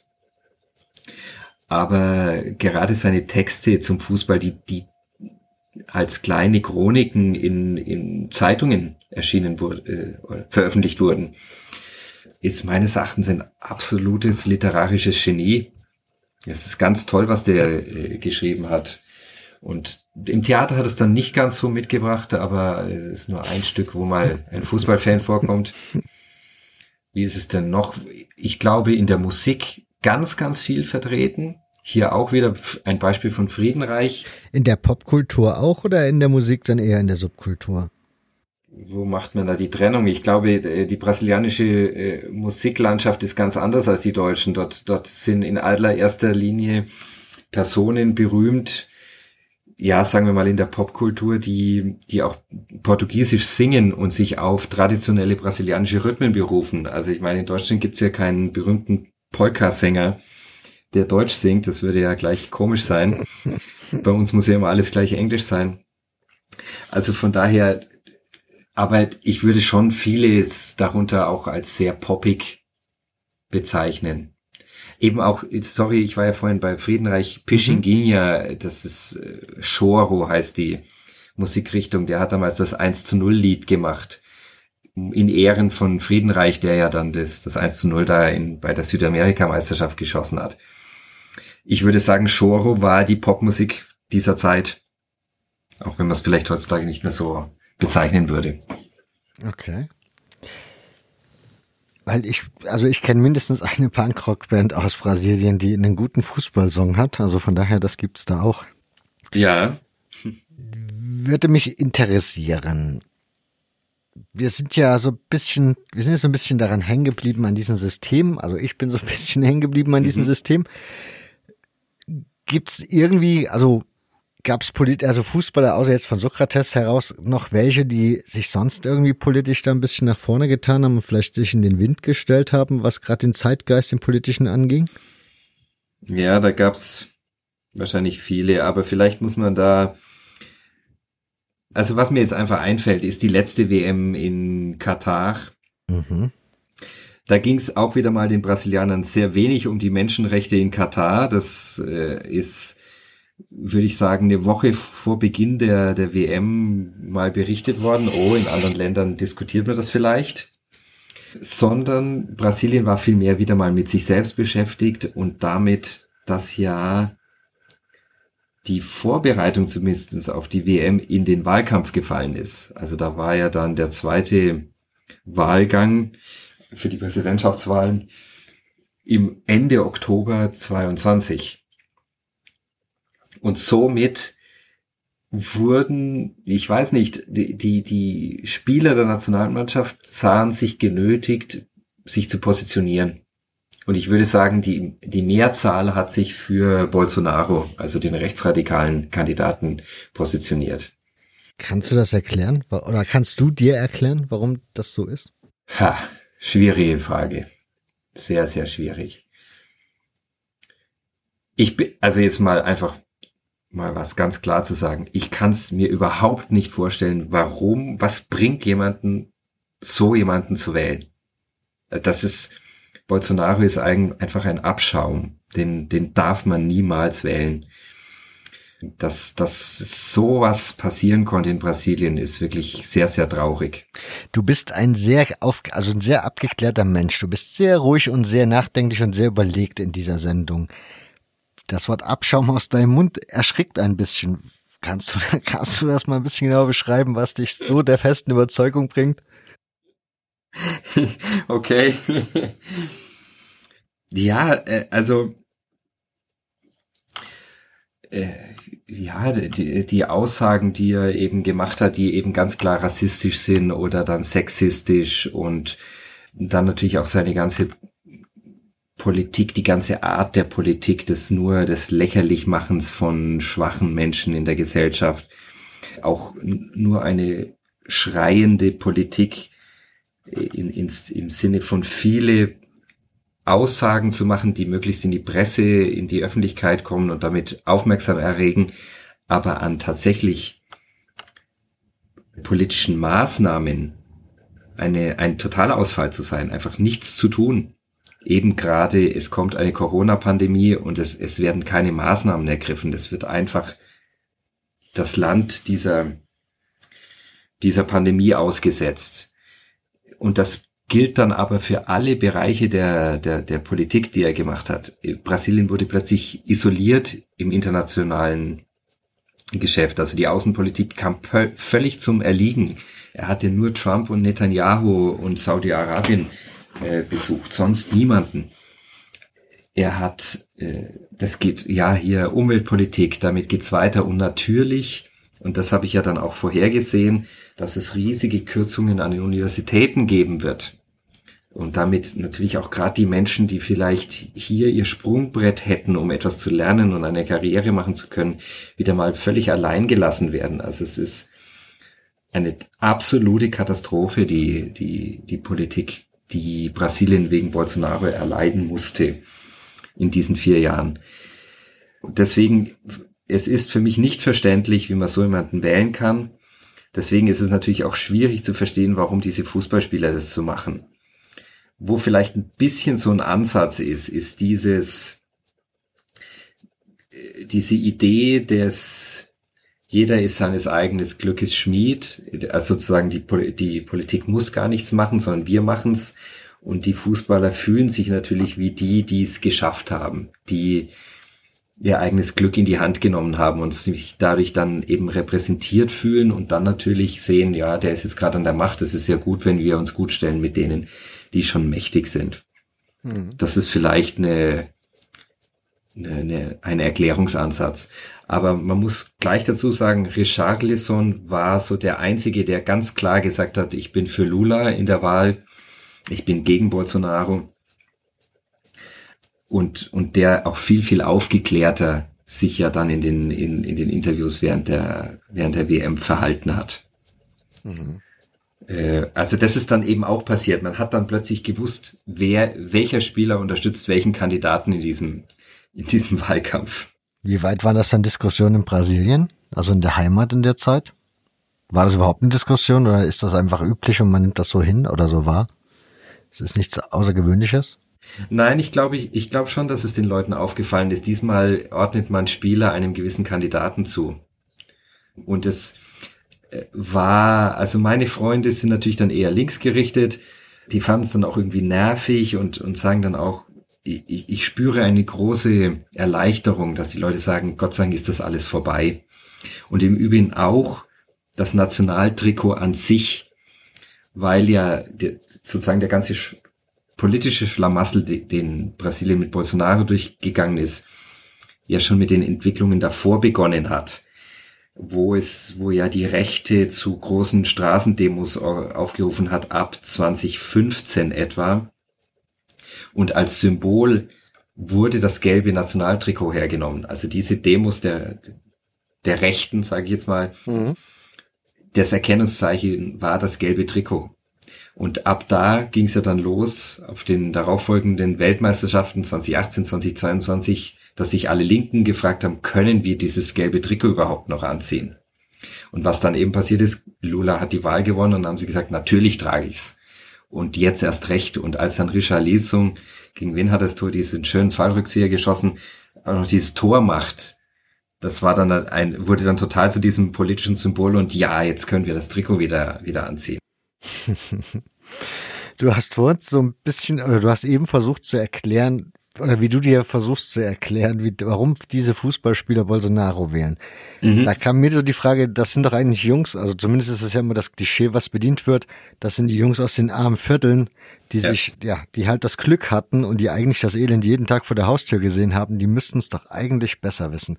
Ist das ein Klischee, dass der brasilianische Fußball nur aus den Jungs aus den Armvierteln besteht oder wie muss man sich das vorstellen oder darf man sich das vorstellen?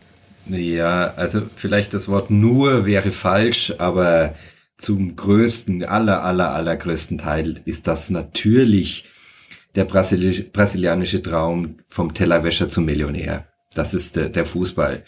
Also ich würde auch sagen, dass sich in unteren Schichten ein ziemliches Misstrauen dem normalen Bildungssystem äh, gegenüber entwickelt hat oder immer bestanden hat, weiß ich nicht, und man viel lieber in den Fußball investiert und, und dann eben versucht, seine Söhne, man muss jetzt auch hier weiterhin sagen, es sind in erster Linie die Söhne, in, eben versucht, ihn zum Fußballverein zu bringen, möglichst in einen der dieser äh, äh, na, Ausbildungsvereine zu bringen, mhm. um dann eben die Karriere zu versuchen und da oftmals das ganze Familienvermögen, das kleine, das da ist, hineingesteckt wird. Oh je. Versuch mir mal, du hast ja dein Herz an den brasilianischen Fußball schon ein bisschen verloren, oder? Komplexe Frage eigentlich schon wieder. Ich muss echt sagen, dass ich eigentlich das mit ihnen, also es gibt da Phänomene, die, die, die packen mich natürlich. Also dieses ganze, eine WM in Brasilien zu erleben. Also jetzt nicht, dass die als 2014, sondern äh, 2010 zum Beispiel. Also wo ich in Brasilien war und gesehen habe, wie die Brasilianer agieren, während die WM ist. Das ist natürlich wahnsinnig faszinierend. Und ich habe auch meinen Lieblingsverein und bin da immer hingegangen und habe aber auch, du hast ja meinen Blog gesehen, ich habe dann irgendwann angefangen, viel zu ganz kleinen Vereinen zu gehen. Mhm. Das ist alles wahnsinnig faszinierend. Aber gleichzeitig fand ich auch gerade die Nationalmannschaft immer nervig. Ich pack Neymar überhaupt nicht, auch gerade weil er eben für Bolsonaro ist. Von seiner ganzen Art her. Ich finde auch gerade während der WM kommt sehr viel Arroganz auf bei den Brasilianern äh, was ich immer sehr schwierig fand. Jetzt auch mal so, es gibt immer wieder wahnsinnige Ausnahmespieler aus Brasilien, die natürlich wahnsinnig faszinierend sind, aber im Großen und Ganzen versuchen alle zu dribbeln, als ob sie Pelé wären und die meist, die, die 99 Prozent sind es halt nicht und das ist dann manchmal ganz schön ermüdend. Also eigentlich ist die Qualität des brasilianischen Erstligafußballs eigentlich sehr ernüchternd. Manche wünschen sich solchen Zauberfußball zu sehen. Also von daher. Wie ist denn das Denken der Brasilianer so über den ausländischen Fußball? Du hast schon gesagt, sie haben eine gewisse Arroganz, wenn es um ihr eigenes Team und Weltmeisterschaften geht. Ist, wie schauen die so überhaupt auf Premier League, überhaupt den Liga-Fußball vielleicht auch und dann halt solche Weltmeisterschaften? Nehmen die solche Gegner wie Deutschland, Frankreich, Spanien, Portugal ernst oder ist eh klar, dass man gewinnt? Ja, ja also, wann war? Ich glaube, es war 2002 tatsächlich. Das war ja die erste WM, die ich in Brasilien gesehen habe. Da hatte der, der wichtigste TV-Fußballkommentator einen Spruch. Und zwar, die Deutschen spielen auch schon sowas ähnliches wie Fußball.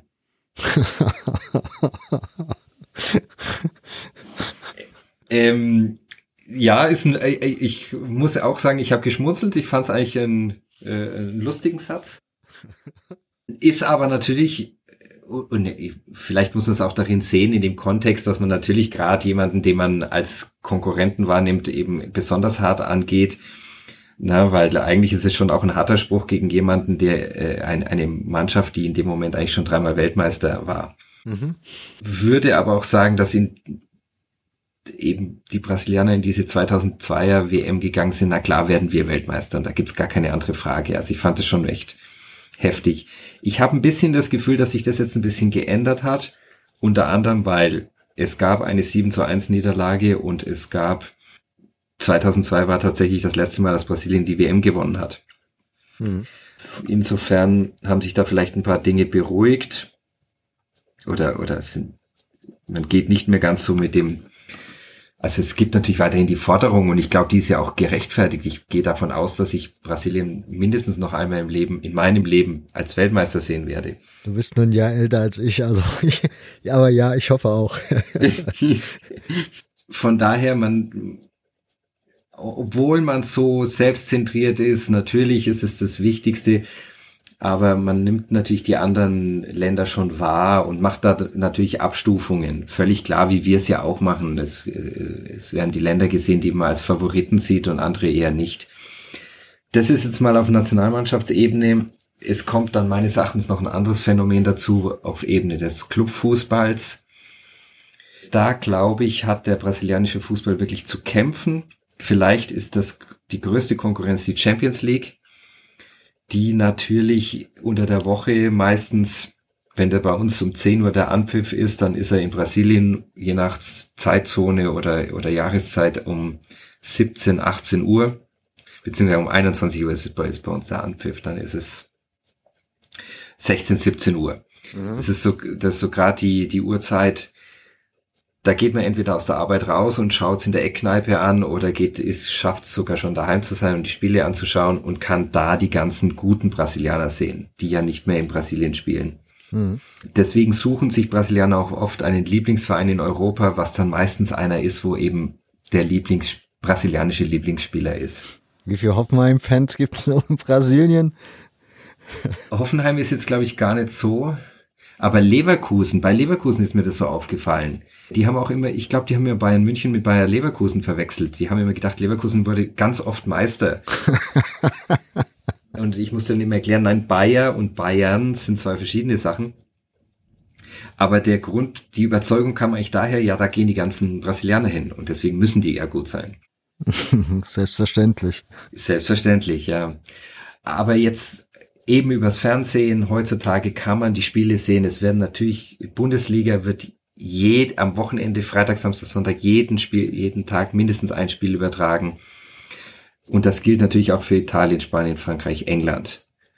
Und deswegen sieht man richtig viele Trikots aus Europa auf den Straßen in, in, in Brasilien. Wobei ich natürlich schon sagen muss, ich würde mal sagen, England sehr dominant und dann Spanien und Italien mehr als Deutschland. Mhm. Und aus Deutschland natürlich schon Borussia Dortmund und Bayern München als dominante Trikots, die man jetzt am meisten sieht.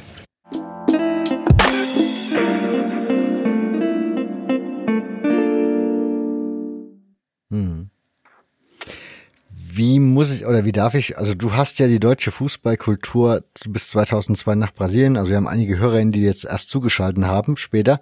Das heißt, die wissen vielleicht nicht ganz die Zusammenhänge. Du warst 2002 Deutschland verlassen. Du mhm. warst zu dieser Zeit ja schon Fußballfan, hast die Fankultur in Deutschland kennengelernt. Mhm. Dann warst du in Brasilien, jetzt bist du ja wieder zurück in Deutschland seit ein paar Jahren, da kommen wir gleich noch kurz drauf und kennst ja auch die hiesige Fankultur aktuell. Worin unterscheidet sich die brasilianische Fankultur von der deutschen am allermeisten? Also was ist für dich der größte Unterschied zwischen diesen Fankulturen? Mhm.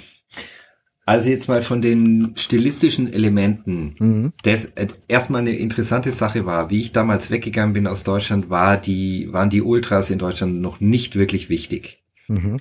Also es war ja noch so ganz am Anfang. Ja. Und jetzt, nachdem ich dann zurückgekommen bin, ist, ist Ultra in Deutschland nicht mehr wegzudenken und, und absolut dominierend. Mhm. Also da, da glaube ich, ist ein großer Wandel in Deutschland passiert. Ich sehe es so, und, und in Brasilien nennt man diese Gruppen Torcidas Organizadas.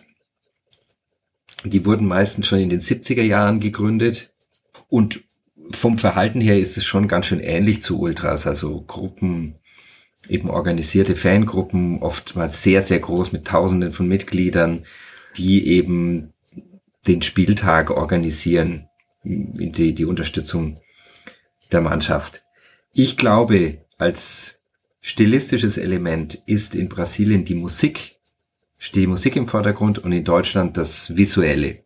Mhm. Also die, die Deutschen haben viel mehr Know-how, wie mache mach ich eine Choreografie, eben gerade wenn die Mannschaft ein, einmarschiert, wie mache ich das, wie, wie baue ich das auch ästhetisch auf, wann verwende ich Pyrotechnik, an welchem Ort, dass das auch wirklich durchchoreografiert ist. Und die Brasilianer, äh, für die, die nehmen dann immer eine ganze Rhythmusgruppe mit, was 20, 30 Musiker sein können, in erster Linie eben äh, Trommelinstrumente. Und haben dann viel komplexere Lieder, die sich meistens auf den Samba beziehen. Und man hat den Eindruck, jeder ist ein Top-Musiker von denen. Und das wird eben in erster, allererster Linie gesungen. Jetzt kommt aber, also das ist mal ästhetisch mhm. der, der Unterschied. Es passiert aber was Seltsames, was ich immer wirklich seltsam äh, bei den Brasilianern im, im Stadion gesehen habe. Wenn die Mannschaft beginnt zu verlieren oder wenn man unzufrieden mit dem Stil ist und es steht in der 70. Minute immer noch 0-0, bricht der brasilianische Support ab. Das ist wirklich ganz komisch. Da würde ich schon sagen, dass die Deutschen eher sagen, jetzt erst recht und wir machen weiter und bis zum Ende unterstützen. Und in Brasilien kann es wirklich sein, dass es dann in ein Pfeifkonzert umschlägt und, und man einfach die Trommeln weglegt. Wirklich seltsam. Hm, okay.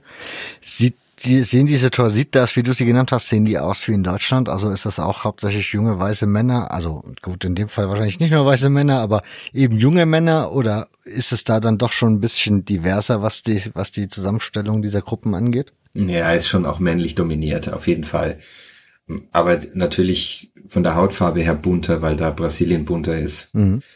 Aber männlich dominiert, äh, schon ähnlich, würde ich sagen. Geht's dann aber auch durch die Gesellschaftsschichten durch? Also die haben ja vorhin so ein bisschen die Vereine, also die Herkunft mhm. der Vereine erklärt. Ist das dann, also spiegelt sich das dann dort auch wieder? Also ich, die, die absolute Oberschicht würde ich, da werden die, die Kinder wohl kaum in eine Torcida gehen. Mhm. Innerhalb, sagen wir mal, der unteren Schichten ist es dann, würde ich davon ausgehen, schon ziemlich durchmischt.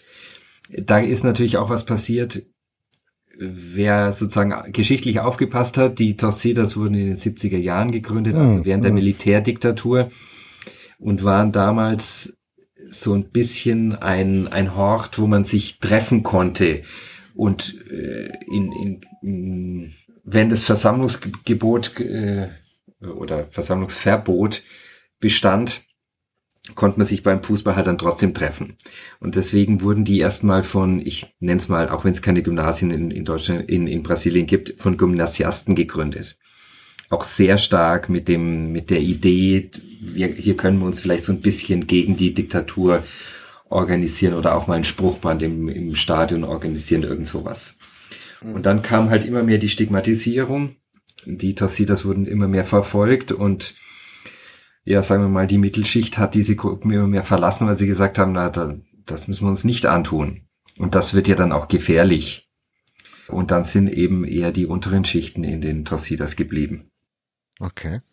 Wie ist das mit der, wie ist das dann mit der Politik? Ich meine, wenn man so als Rebellion sozusagen in die Kurve geht oder um das Stück Freiheit noch zu genießen, was einem da vielleicht wenigstens bleibt, da wird doch Politik auch eine Rolle gespielt haben. Gibt es dann auch so gegensätzliche Gruppen, also so wie das, wie man das so aus Italien oder in Deutschland auch kennt? Die einen sind eher als links, die anderen sind ja. eher als rechts geltend. Nein, nein, da würde ich, also das ist das, dieses, ja, also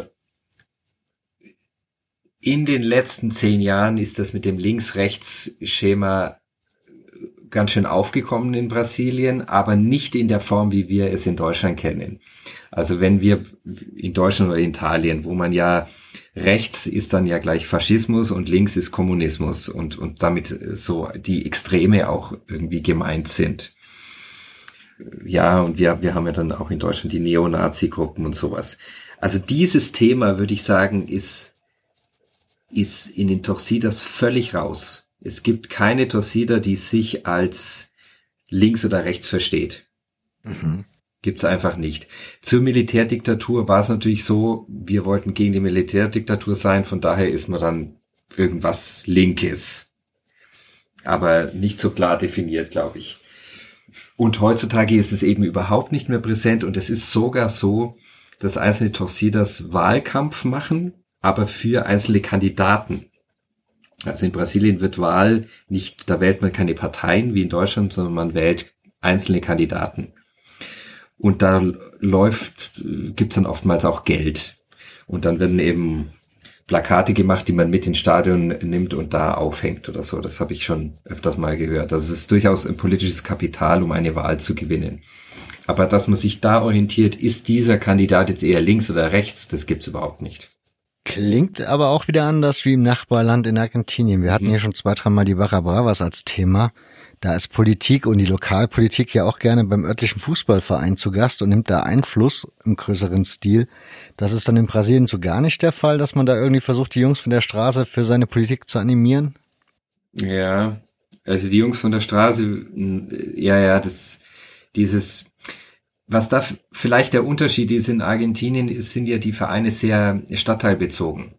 Mhm. Von daher ist es diese Stadtteilstruktur, die man da wenn man sich da organisiert, und das ist ja dann ein, ein, ein Pool an Menschen einfach auch, kann man diesen Stadtteil äh, bestimmen, beherrschen.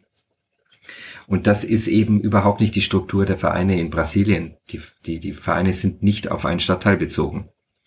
Okay. Äh, das heißt, die haben sich von ihrer Herkunft schon ein Stück weit getrennt, was so die ja, die Lebensverhältnisse ihrer Anhängerschaft und die, die Wohnbezirke ihrer Anhängerschaft angeht. Weil wenn wir sagen, die Reichen, dann stelle ich mir jetzt natürlich den Willen vor Ort vor. Der verändert sich ja nicht im Laufe der nächsten, also der, im Laufe der vergangenen 50 Jahre, dass ich gedacht hätte, das Publikum kommt eben daher und ja, die anderen kommen ja, von der anderen Seite sozusagen.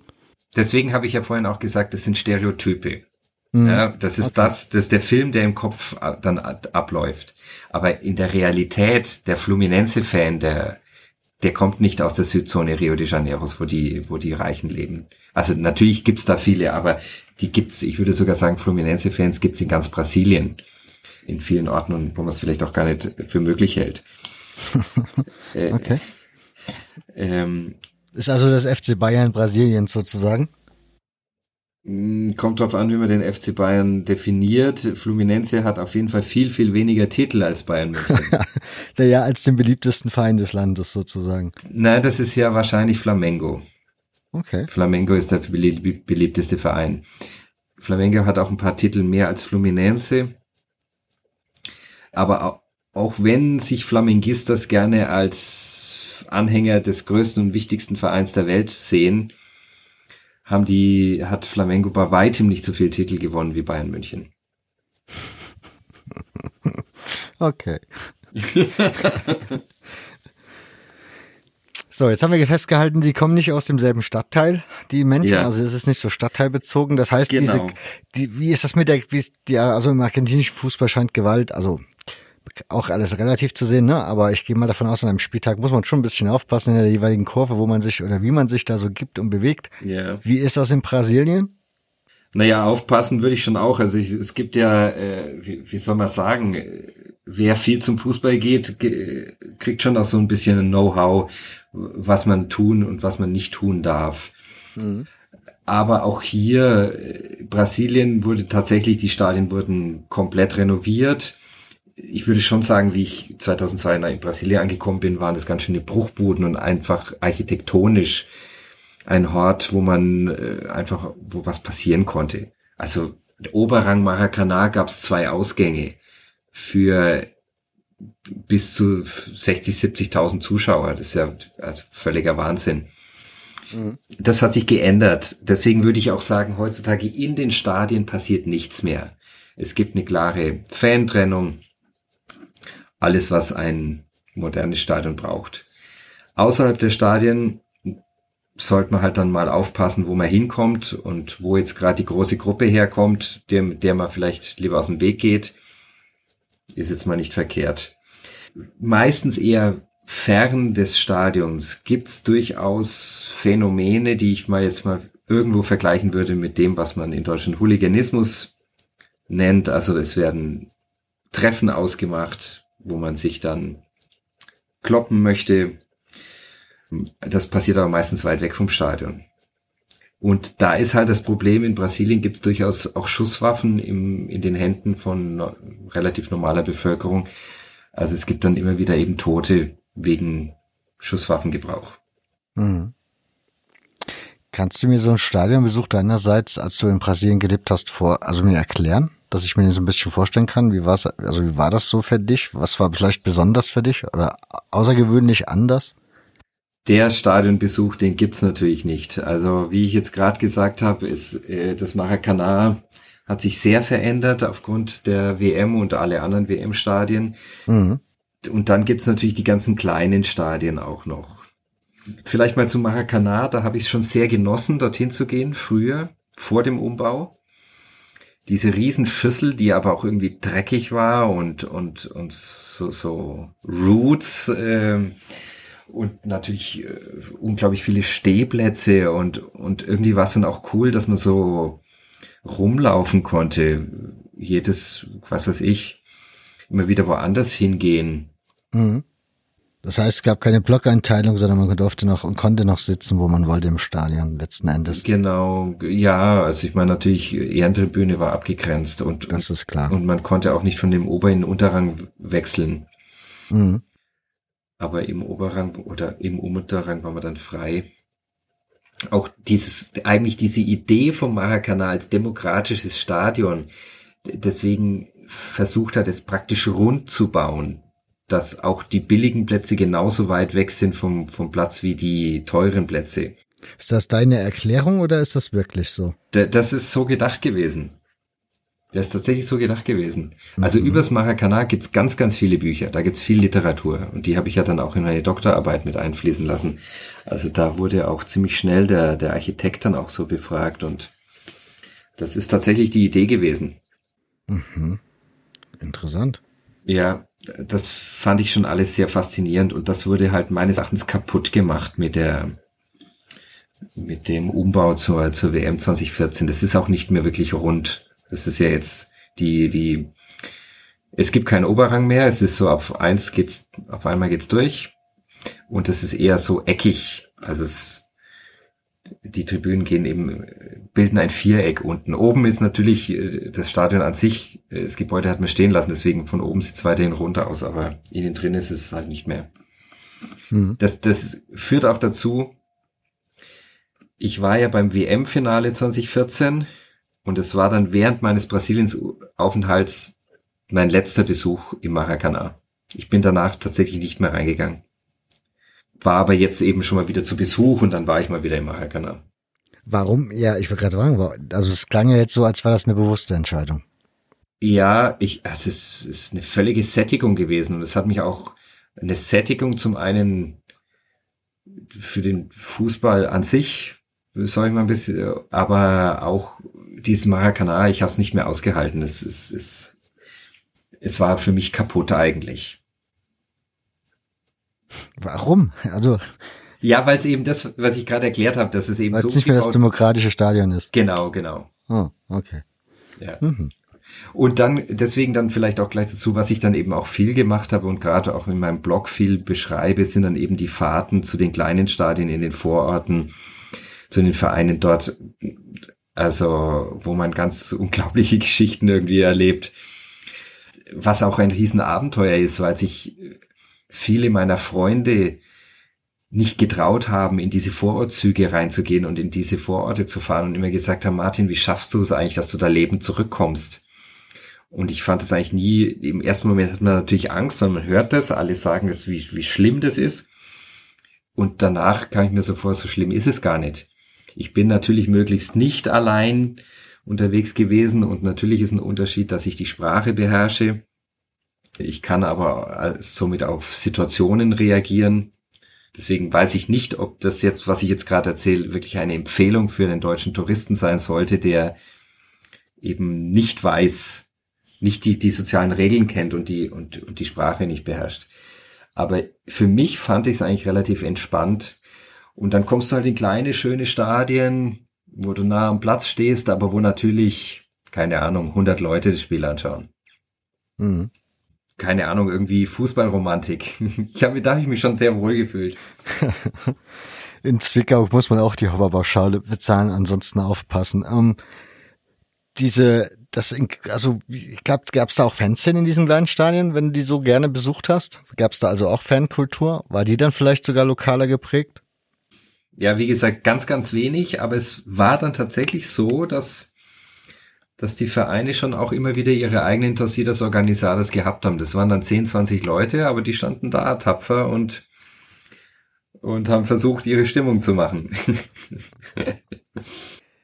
Zwei Fragen habe ich noch. Das eine ist dieses 7 zu 1. Was hat das mit den Brasilianern diesmal, also was ist danach, den Tagen danach passiert? Man stellt sich ja so als Deutscher vor, das muss für die eine Tragödie sondergleichen. Also es muss, was, was bei uns irgendwie die schlimmsten Niederlagen der deutschen Nationalmannschaft, keine Ahnung, wann auch immer waren, so vergleichbar muss das auch mindestens sein. Ich glaube, es war ein sehr, sehr einschneidendes Erlebnis mit äh, vielfältigen Konsequenzen oder vielfältigen Dingen, die da passiert sind. Also das erste war ja wirklich interessant, dieses Spiel an sich mitzuerleben. Ich war ja auch da im Stadion. Du hast da gearbeitet bei der WM, ne? Genau, äh, die Fan, sogenannte Fanbotschaft mhm. wird ja bei jedem seit seit wann jetzt seit äh, Schweden, glaube ich, seit der EM in Schweden wo gab es dann erstmal eine Fanbotschaft, wo eben auch der DFB mitbezahlt, aber auch öfters mal soll ich mich nicht in die Nesseln setzen, wer es genau bezahlt. Ich glaube, heutzutage zahlt quasi alles der DFB. Aber das Auswärtige Amt unterstützt durchaus auch.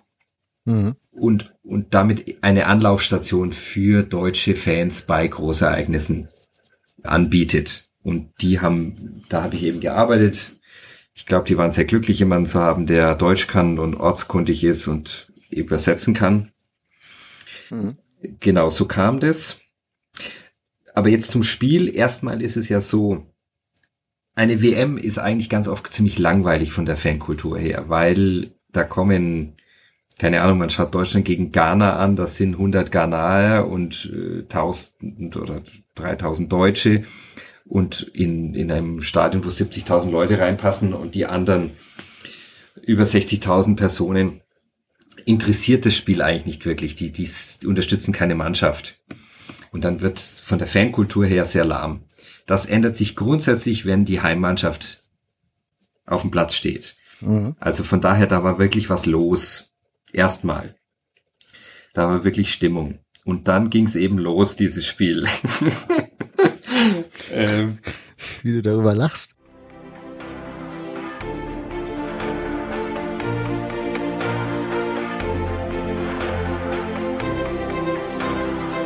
Bringt jetzt die Ball in Richtung Elfmeterpunkt. Schuss, Tor, Tor! Thomas Müller ist da, hat sich freigestohlen im Rücken der brasilianischen Abwehr.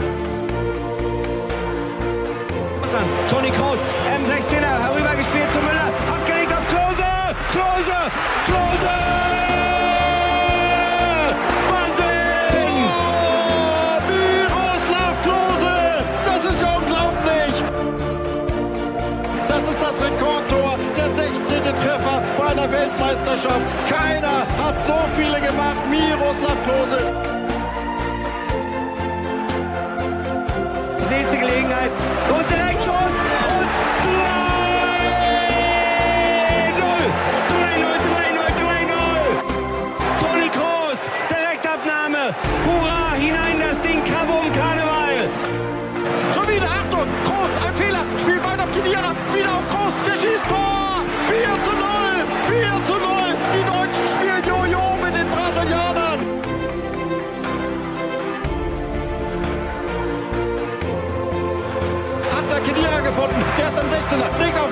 Der auf Kedira. Der schießt Tor! Der schießt Tor! 5 zu 0. Ich fasse es nicht. Ich fasse nicht, was ich hier gerade sehe.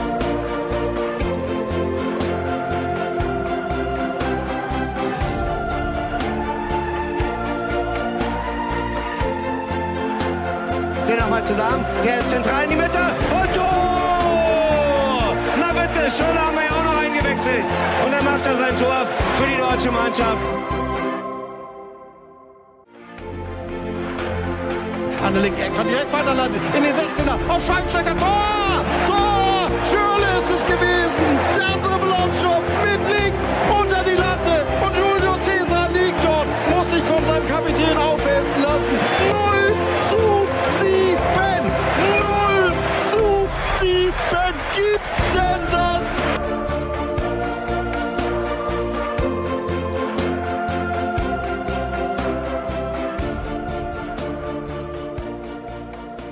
sowas, äh, solche Geschichten schreibt in der Tat äh, nur der Fußball. Und ich, ich habe mich nämlich gefragt, wie du das selber so wahrgenommen hast für die. Also ich war, ich war so glücklich, dass das so ausgegangen ist, weil ich, ich habe ja da, wenn, wenn Deutschland verloren hätte, dann wäre am Tag darauf mein Job zu Ende gewesen und zwei Tage später hätte ich in die Arbeit gehen müssen, vor allen meinen Studenten stehen müssen. Und was hätten die mir erzählt? Der Katastrophe gewesen. Und so war es genau andersrum. Keiner hat mich anrühren dürfen. Ich war der König. Okay. Na, dann erzähl uns mal von dem Spiel. und, und dann, ich weiß nicht mehr genau bei welchem Stand, aber es ging, war ja zur Halbzeit schon 5-0 gestanden und dann ist es mir aufgefallen, wie plötzlich Schlägereien losgegangen sind. An mehreren Orten und man hat es immer gesehen, wenn orangefarbene Ordner, diese orangefarbenen Hemden an einem Punkt zusammenkamen, dann habe ich immer gewusst, aha, da knallt's gerade wieder. Und es ist ganz viel passiert. Also sind die Brasilianer unter sich aufeinander losgegangen. Ich war ja da immer weit weg. Ich kann nicht sagen, warum genau, aber die haben ganz eindeutig die Nerven verloren. Und das ja in, bei einem Spiel, wo die Eintrittskarten schon, was haben die gekostet? Also über 100 Euro. Ich würde sogar sagen 200, 300 Euro. Mhm. Von daher, das muss man mal hochrechnen, was das für einen brasilianischen äh, Lohn bedeutet. Also dementsprechend war da eine gewisse soziale Schicht im Stadion. Und die sind da aufeinander losgegangen. Dann auch immer mehr geleertes Stadion. Es war dann schon ganz schön dramatisch eigentlich. Und dann natürlich zur zweiten Halbzeit dann dieses Phänomen, was ich vorhin gesagt habe. Die Brasilianer hören dann auf, ihre eigene Mannschaft zu unterstützen. Dann war plötzlich Stille und man hat diesen kleinen deutschen Fanblock gehört, der dann geschrien hat, ihr seid nur ein Karnevalsverein. Und dann eben, dann kam auch die Durchsage, deutsche Fans bleibt bitte, ja okay, wir waren ja dann auch sozusagen als Fanbetreuer, sage ich jetzt mal da, wir sind ja sowieso geblieben, die deutschen Fans sind mindestens noch eine Stunde nach dem Spiel drin gewesen. Die Spieler kamen ja nochmal raus. Also das war auch alles sehr beeindruckend. Und dann mussten wir aber irgendwann aus dem Stadion raus und haben uns gedacht, was erwartet uns jetzt da draußen? Wird es Reaktionen geben? Wird irgendwer auf uns losgehen? Was, wie wird die Reaktion sein? Und dem war dann überhaupt nicht so. Also wir es ich, ich habe, das war ja in Belo Horizonte das Spiel und ich habe mhm. auch diesen, dieses Stadtteil schon ein bisschen gekannt. Unter anderem, weil eine Freundin von mir dort wohnt und bei der um die Ecke gab es so eine Kneipe. Ich habe die auch extra angerufen, meine Freundin, und habe gesagt, hey, meine Jungs hier, die haben alle, äh, mein Team hat Hunger. Äh, kannst du da mal kurz vorbeischauen, ob die offen haben noch? Und dann ist sie dahin und hat gesagt, ja, haben offen. Ich habe denen jetzt auch gesagt, gesagt, ihr kommt jetzt noch. Okay, und dann sind wir da hingelaufen und wir waren dann eigentlich allein in der Kneipe und danach habe ich noch öfters von meiner Freundin gehört, die waren so froh, weil alle Brasilianer äh, ja mit dicken Kopf, sage ich jetzt mal, schnurstracks heimgelaufen sind und keiner in der Kneipe angehalten hat, um noch was zu essen. Und dann kommt eben irgendwann noch diese Gruppe von, ich glaube, zwölf Deutschen und macht noch die große Bestellung. Und dann, ab da sind wir dann in die Innenstadt gegangen. Da haben die dann, dann dort so eine Art Fanfest gehabt. Das wurde abgeschlossen. Da hatten dann die Sicherheitsbehörden hatten Angst, dass was passieren könnte. Aber ganz ehrlich, ich habe auf den Straßen außenrum die Leute gesehen und zwar viele Deutsche, viele Brasilianer und eigentlich habe ich Verbrüderung gesehen. Also da war, die haben gemeinsam gefeiert. Ich fand's relativ entspannt das jetzt mal an dem Tag. Gleichzeitig wurde es natürlich trotzdem als große Katastrophe gesehen und das sieht man auch gerade darin, dass ja der Begriff 7 zu 1 zu einem geflügelten Wort geworden ist. Also alles, so die täglichen Niederlagen werden jetzt immer als ein 7 zu 1 benannt. Es gibt so, meine, wenn ich dann zu meinen Studenten gesagt habe, so an dem und dem Tag gibt's dann wieder, gibt's die, gibt's die Prüfung, dann kam immer der Satz, ach, und jeden Tag ein neues 7 zu 1. Schon ein bisschen schräg.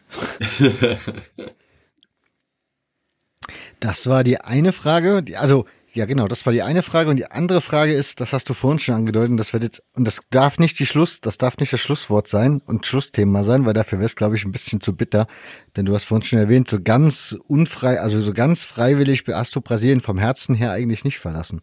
Nein, nein. Also ich muss auch ganz klar sagen, äh, äh oder erzähle ich immer wieder so, 2018 war das Jahr, in dem ich nach Deutschland zurückgekommen bin und das war ein sehr hartes Jahr für mich, sehr, also sehr, sehr schwierige Entscheidung. Ich hatte eigentlich einen Job an der Uni als Dozent für Anthropologie eben, zu diesem Zeitpunkt schon sieben Jahre. Äh, ich hätte auch bis kurz vorher gesagt, es ging mir gut. Aber 2018 ist es dann langsam so geworden, dass ich sagen musste, ich glaube, dass es in Zukunft eine große Gefahr gibt, dass es mir, mir nicht mehr so gut geht und dass ich vielleicht sogar an Existenzgrenzen kommen könnte. Das liegt daran, dass eben äh, 2014 war Präsidentschaftswahlen, hat Dilma Rousseff gewonnen, also eine Kandidatin der einer Mitte-Links-Partei, der gleichen Partei wie Lula.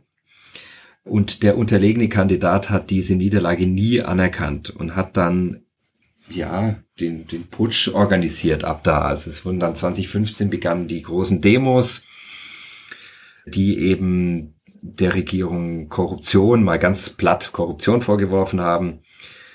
Und irgendwann wurde dann ja, es ist, das ist wirklich schwierig, dann immer äh, über sowas zu urteilen oder darüber zu reden, aber es wurde halt dann irgendwann das Amtsenthebungsverfahren gegen Dilma Rousseff eingeleitet. Aus meiner Sicht sehr fadenscheinige Gründe, sehr, sehr an den Haaren herbeigezogen.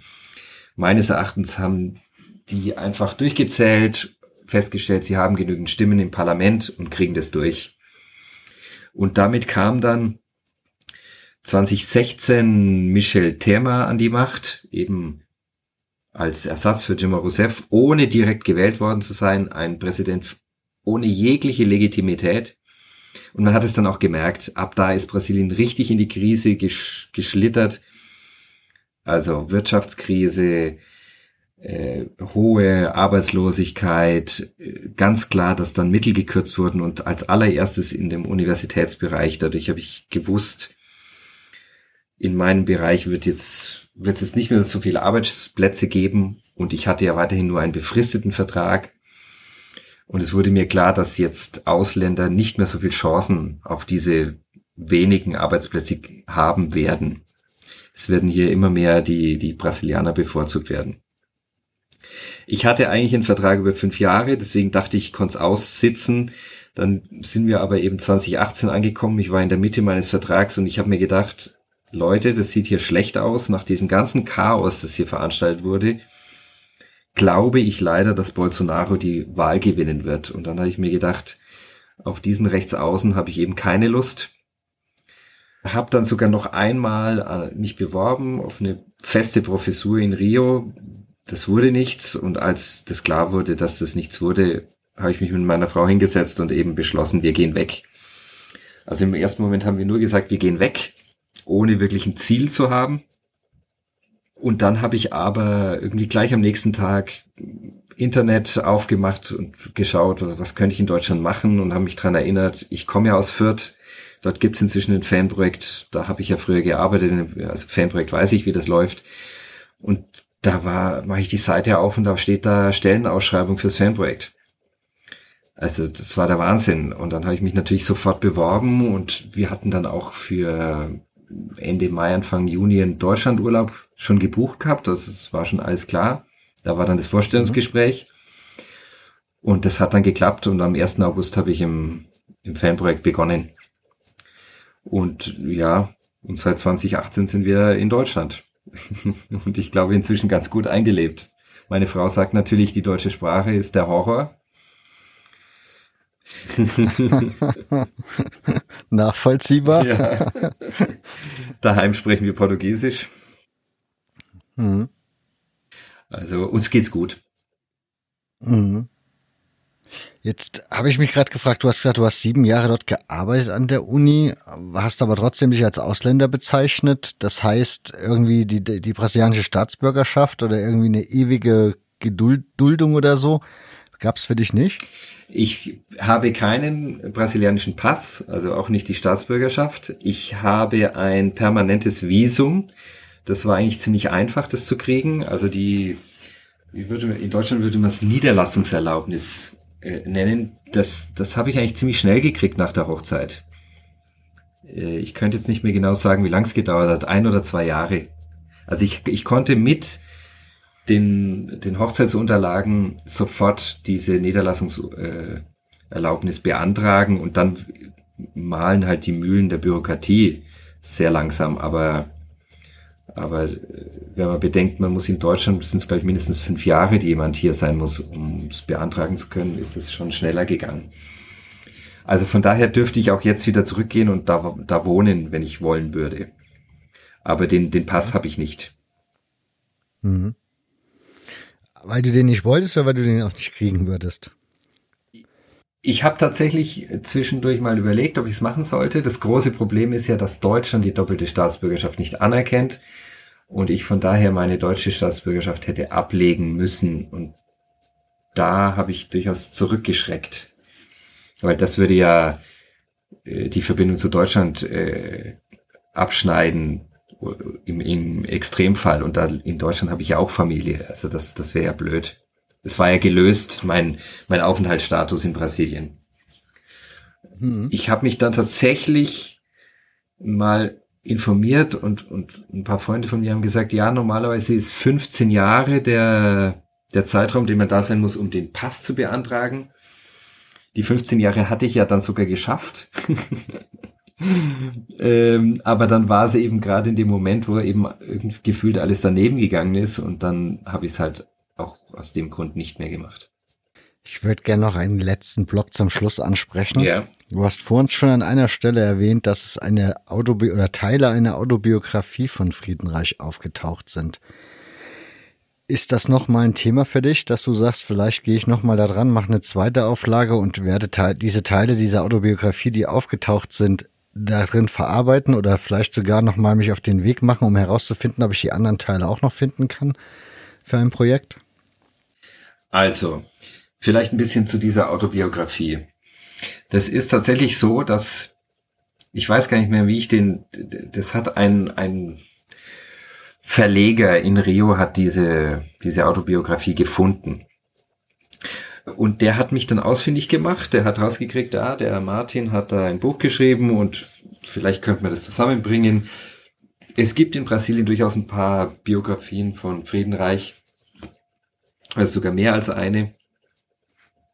Aber er hat sich gedacht, um was Neues zu haben, übersetzen wir die deutsche Biografie, bringen die zu uns raus und ergänzen die mit dieser Autobiografie. Dann hätten wir ein ganzes Werk und würden das machen. Deswegen ist er mit mir in Kontakt getreten. Er hat mich dann auch diese Autobiografie lesen lassen, beziehungsweise erstmal, die Geschichte ist ja, er hat von irgendeinem Buchverleger Bekannten, den, der gestorben ist, äh, die sozusagen sein, sein Archiv geerbt. Und dann mhm. ist er das durchgegangen und plötzlich zwischen diesen Büchern war die Autobiografie von Friedenreich. Also völliger Zufall, dass er da dran gekommen ist und hat eben dann versucht, was mache ich denn jetzt damit? Ich habe es also gelesen und ich würde sagen, das große Problem ist, äh, Friedenreich mag vielleicht das erste Problem. Friedenreich mag ein begnadeter Fußballer gewesen sein, er war kein begnadeter Schriftsteller. Es ist nicht wirklich interessant, was da steht, zu größten Teilen. Und es ist, nachdem es ein erster Teil ist, es endet irgendwann in den Zehnerjahren. Also die, so die ersten Jahre beim SC Germania. Also man kommt nicht wirklich weit damit. Es ist, von daher steht nicht viel Neues drin. Wie gesagt, was meines Erachtens das Wichtigste ist, was drin steht und was, glaube ich, eben geändert werden müsste, wenn man jetzt nochmal Biografien ändern kann, ist, dass die Mutter keine Wäscherin war, sondern eine Lehrerin. Ich glaube, das ist wirklich ein, macht einen Unterschied. Danach gibt's einig, so ein paar Familienszenen, die beschrieben werden, die typisch deutsch sind, so deutscher Sonntagnachmittag, Sonntagsbraten und Familie trifft sich. Ja, ganz interessant, ganz nett, aber jetzt auch nicht tiefer gehend. Dann manchmal, dass er sich beklagt über rassistische Anfeindungen. Aber es sind sehr vereinzelte Sachen und nicht wirklich Neues ansonsten. Also nicht viel über das Familienleben oder den Alltag für die Familie, dass du da irgendwie noch mehr Input gehabt nee. hättest, weil du beschreibst ja so dieses deutsche Einwanderungswesen sozusagen in jener Zeit eigentlich ziemlich ausführlich. Ja. Genau, das, ja, weil der SC Germania eben jetzt Pinieros existiert und die haben ja eine Historikerin. Die haben ein eigenes Archiv, die haben eine Historikerin, mhm. das sehr gut gepflegt, den ihr, ihr Archiv, da kann man super nachforschen. Und es ist alles dokumentiert, wie eben diese deutsche Community da in São Paulo gelebt hat. Also das, das weiß man alles. Von daher ist da in seiner, in diesen Teilen der Autobiografie nicht, nicht wirklich Neues. Deswegen wie gesagt, die einzige Information ist über die Mutter, die ich verändern würde. Den Rest, da ist es nicht wirklich äh, interessant, dieses Werk. Hm. Also keine zweite Auflage. Nein. Schade eigentlich. Zum Schluss habe ich immer eine und dieselbe Frage, nämlich haben wir irgendwas vergessen, was wir unbedingt noch erwähnen sollten, zum Beispiel zu Arthur Friedenreich oder zum brasilianischen Fußball und den wichtigen Fragen, die anhand des Fußballs diskutiert werden? Oh, es ist, ich meine, man kann immer noch mehr fragen, es kann, man kann sich immer noch mehr auf irgendwas äh, beziehen, aber ich glaube, wir haben wirklich einen ganz großen Rundumschlag gemacht. Äh, sind jetzt ganz schön weit gekommen. Ich, ich, ich glaube, es langt dann irgendwann auch. Wunderbar. Dann an den Hinweis an alle HörerInnen. Es gab ja jetzt die letzten paar Minuten ein bisschen ja, mit dem Internet scheinbar ein paar, paar Probleme in Fürth. Das solltet ihr nachher aber gar nicht hören. Und das andere ist, wir haben den Blog ein paar Mal erwähnt. Ich werde natürlich in den Sendungsnotizen zahlreiche Links noch dazusetzen, unter anderem zu den von mir erwähnten Texten im Ballesterer. Und ich glaube, in den Elf Freunden hattest du auch einen Text geschrieben, ne? Äh, Habe ich auf jeden Fall schon mal, ja. Ja, das, das, das weiß ich. ähm, genau. Dann möchte ich mich ganz, ganz herzlich bei dir bedanken dafür, dass du dir diese Zeit genommen hast für uns heute Abend. Ich, ich bedanke mich, ich bedanke mich. Vielen Dank für die Einladung. Es hat wieder riesig Spaß gemacht. Es ist immer wieder gut, äh, berichten zu können. und wir bedanken uns aber den Live-Hörern, die sich den Abend jetzt Zeit genommen haben und hier zugehört haben. Und wir bedanken uns natürlich auch bei denen, die es jetzt in der Konserve gerade gehört haben. Ganz, ganz herzlichen Dank. Wir hören uns dann das nächste Mal. Bis dahin, macht's gut. Ciao. Ciao.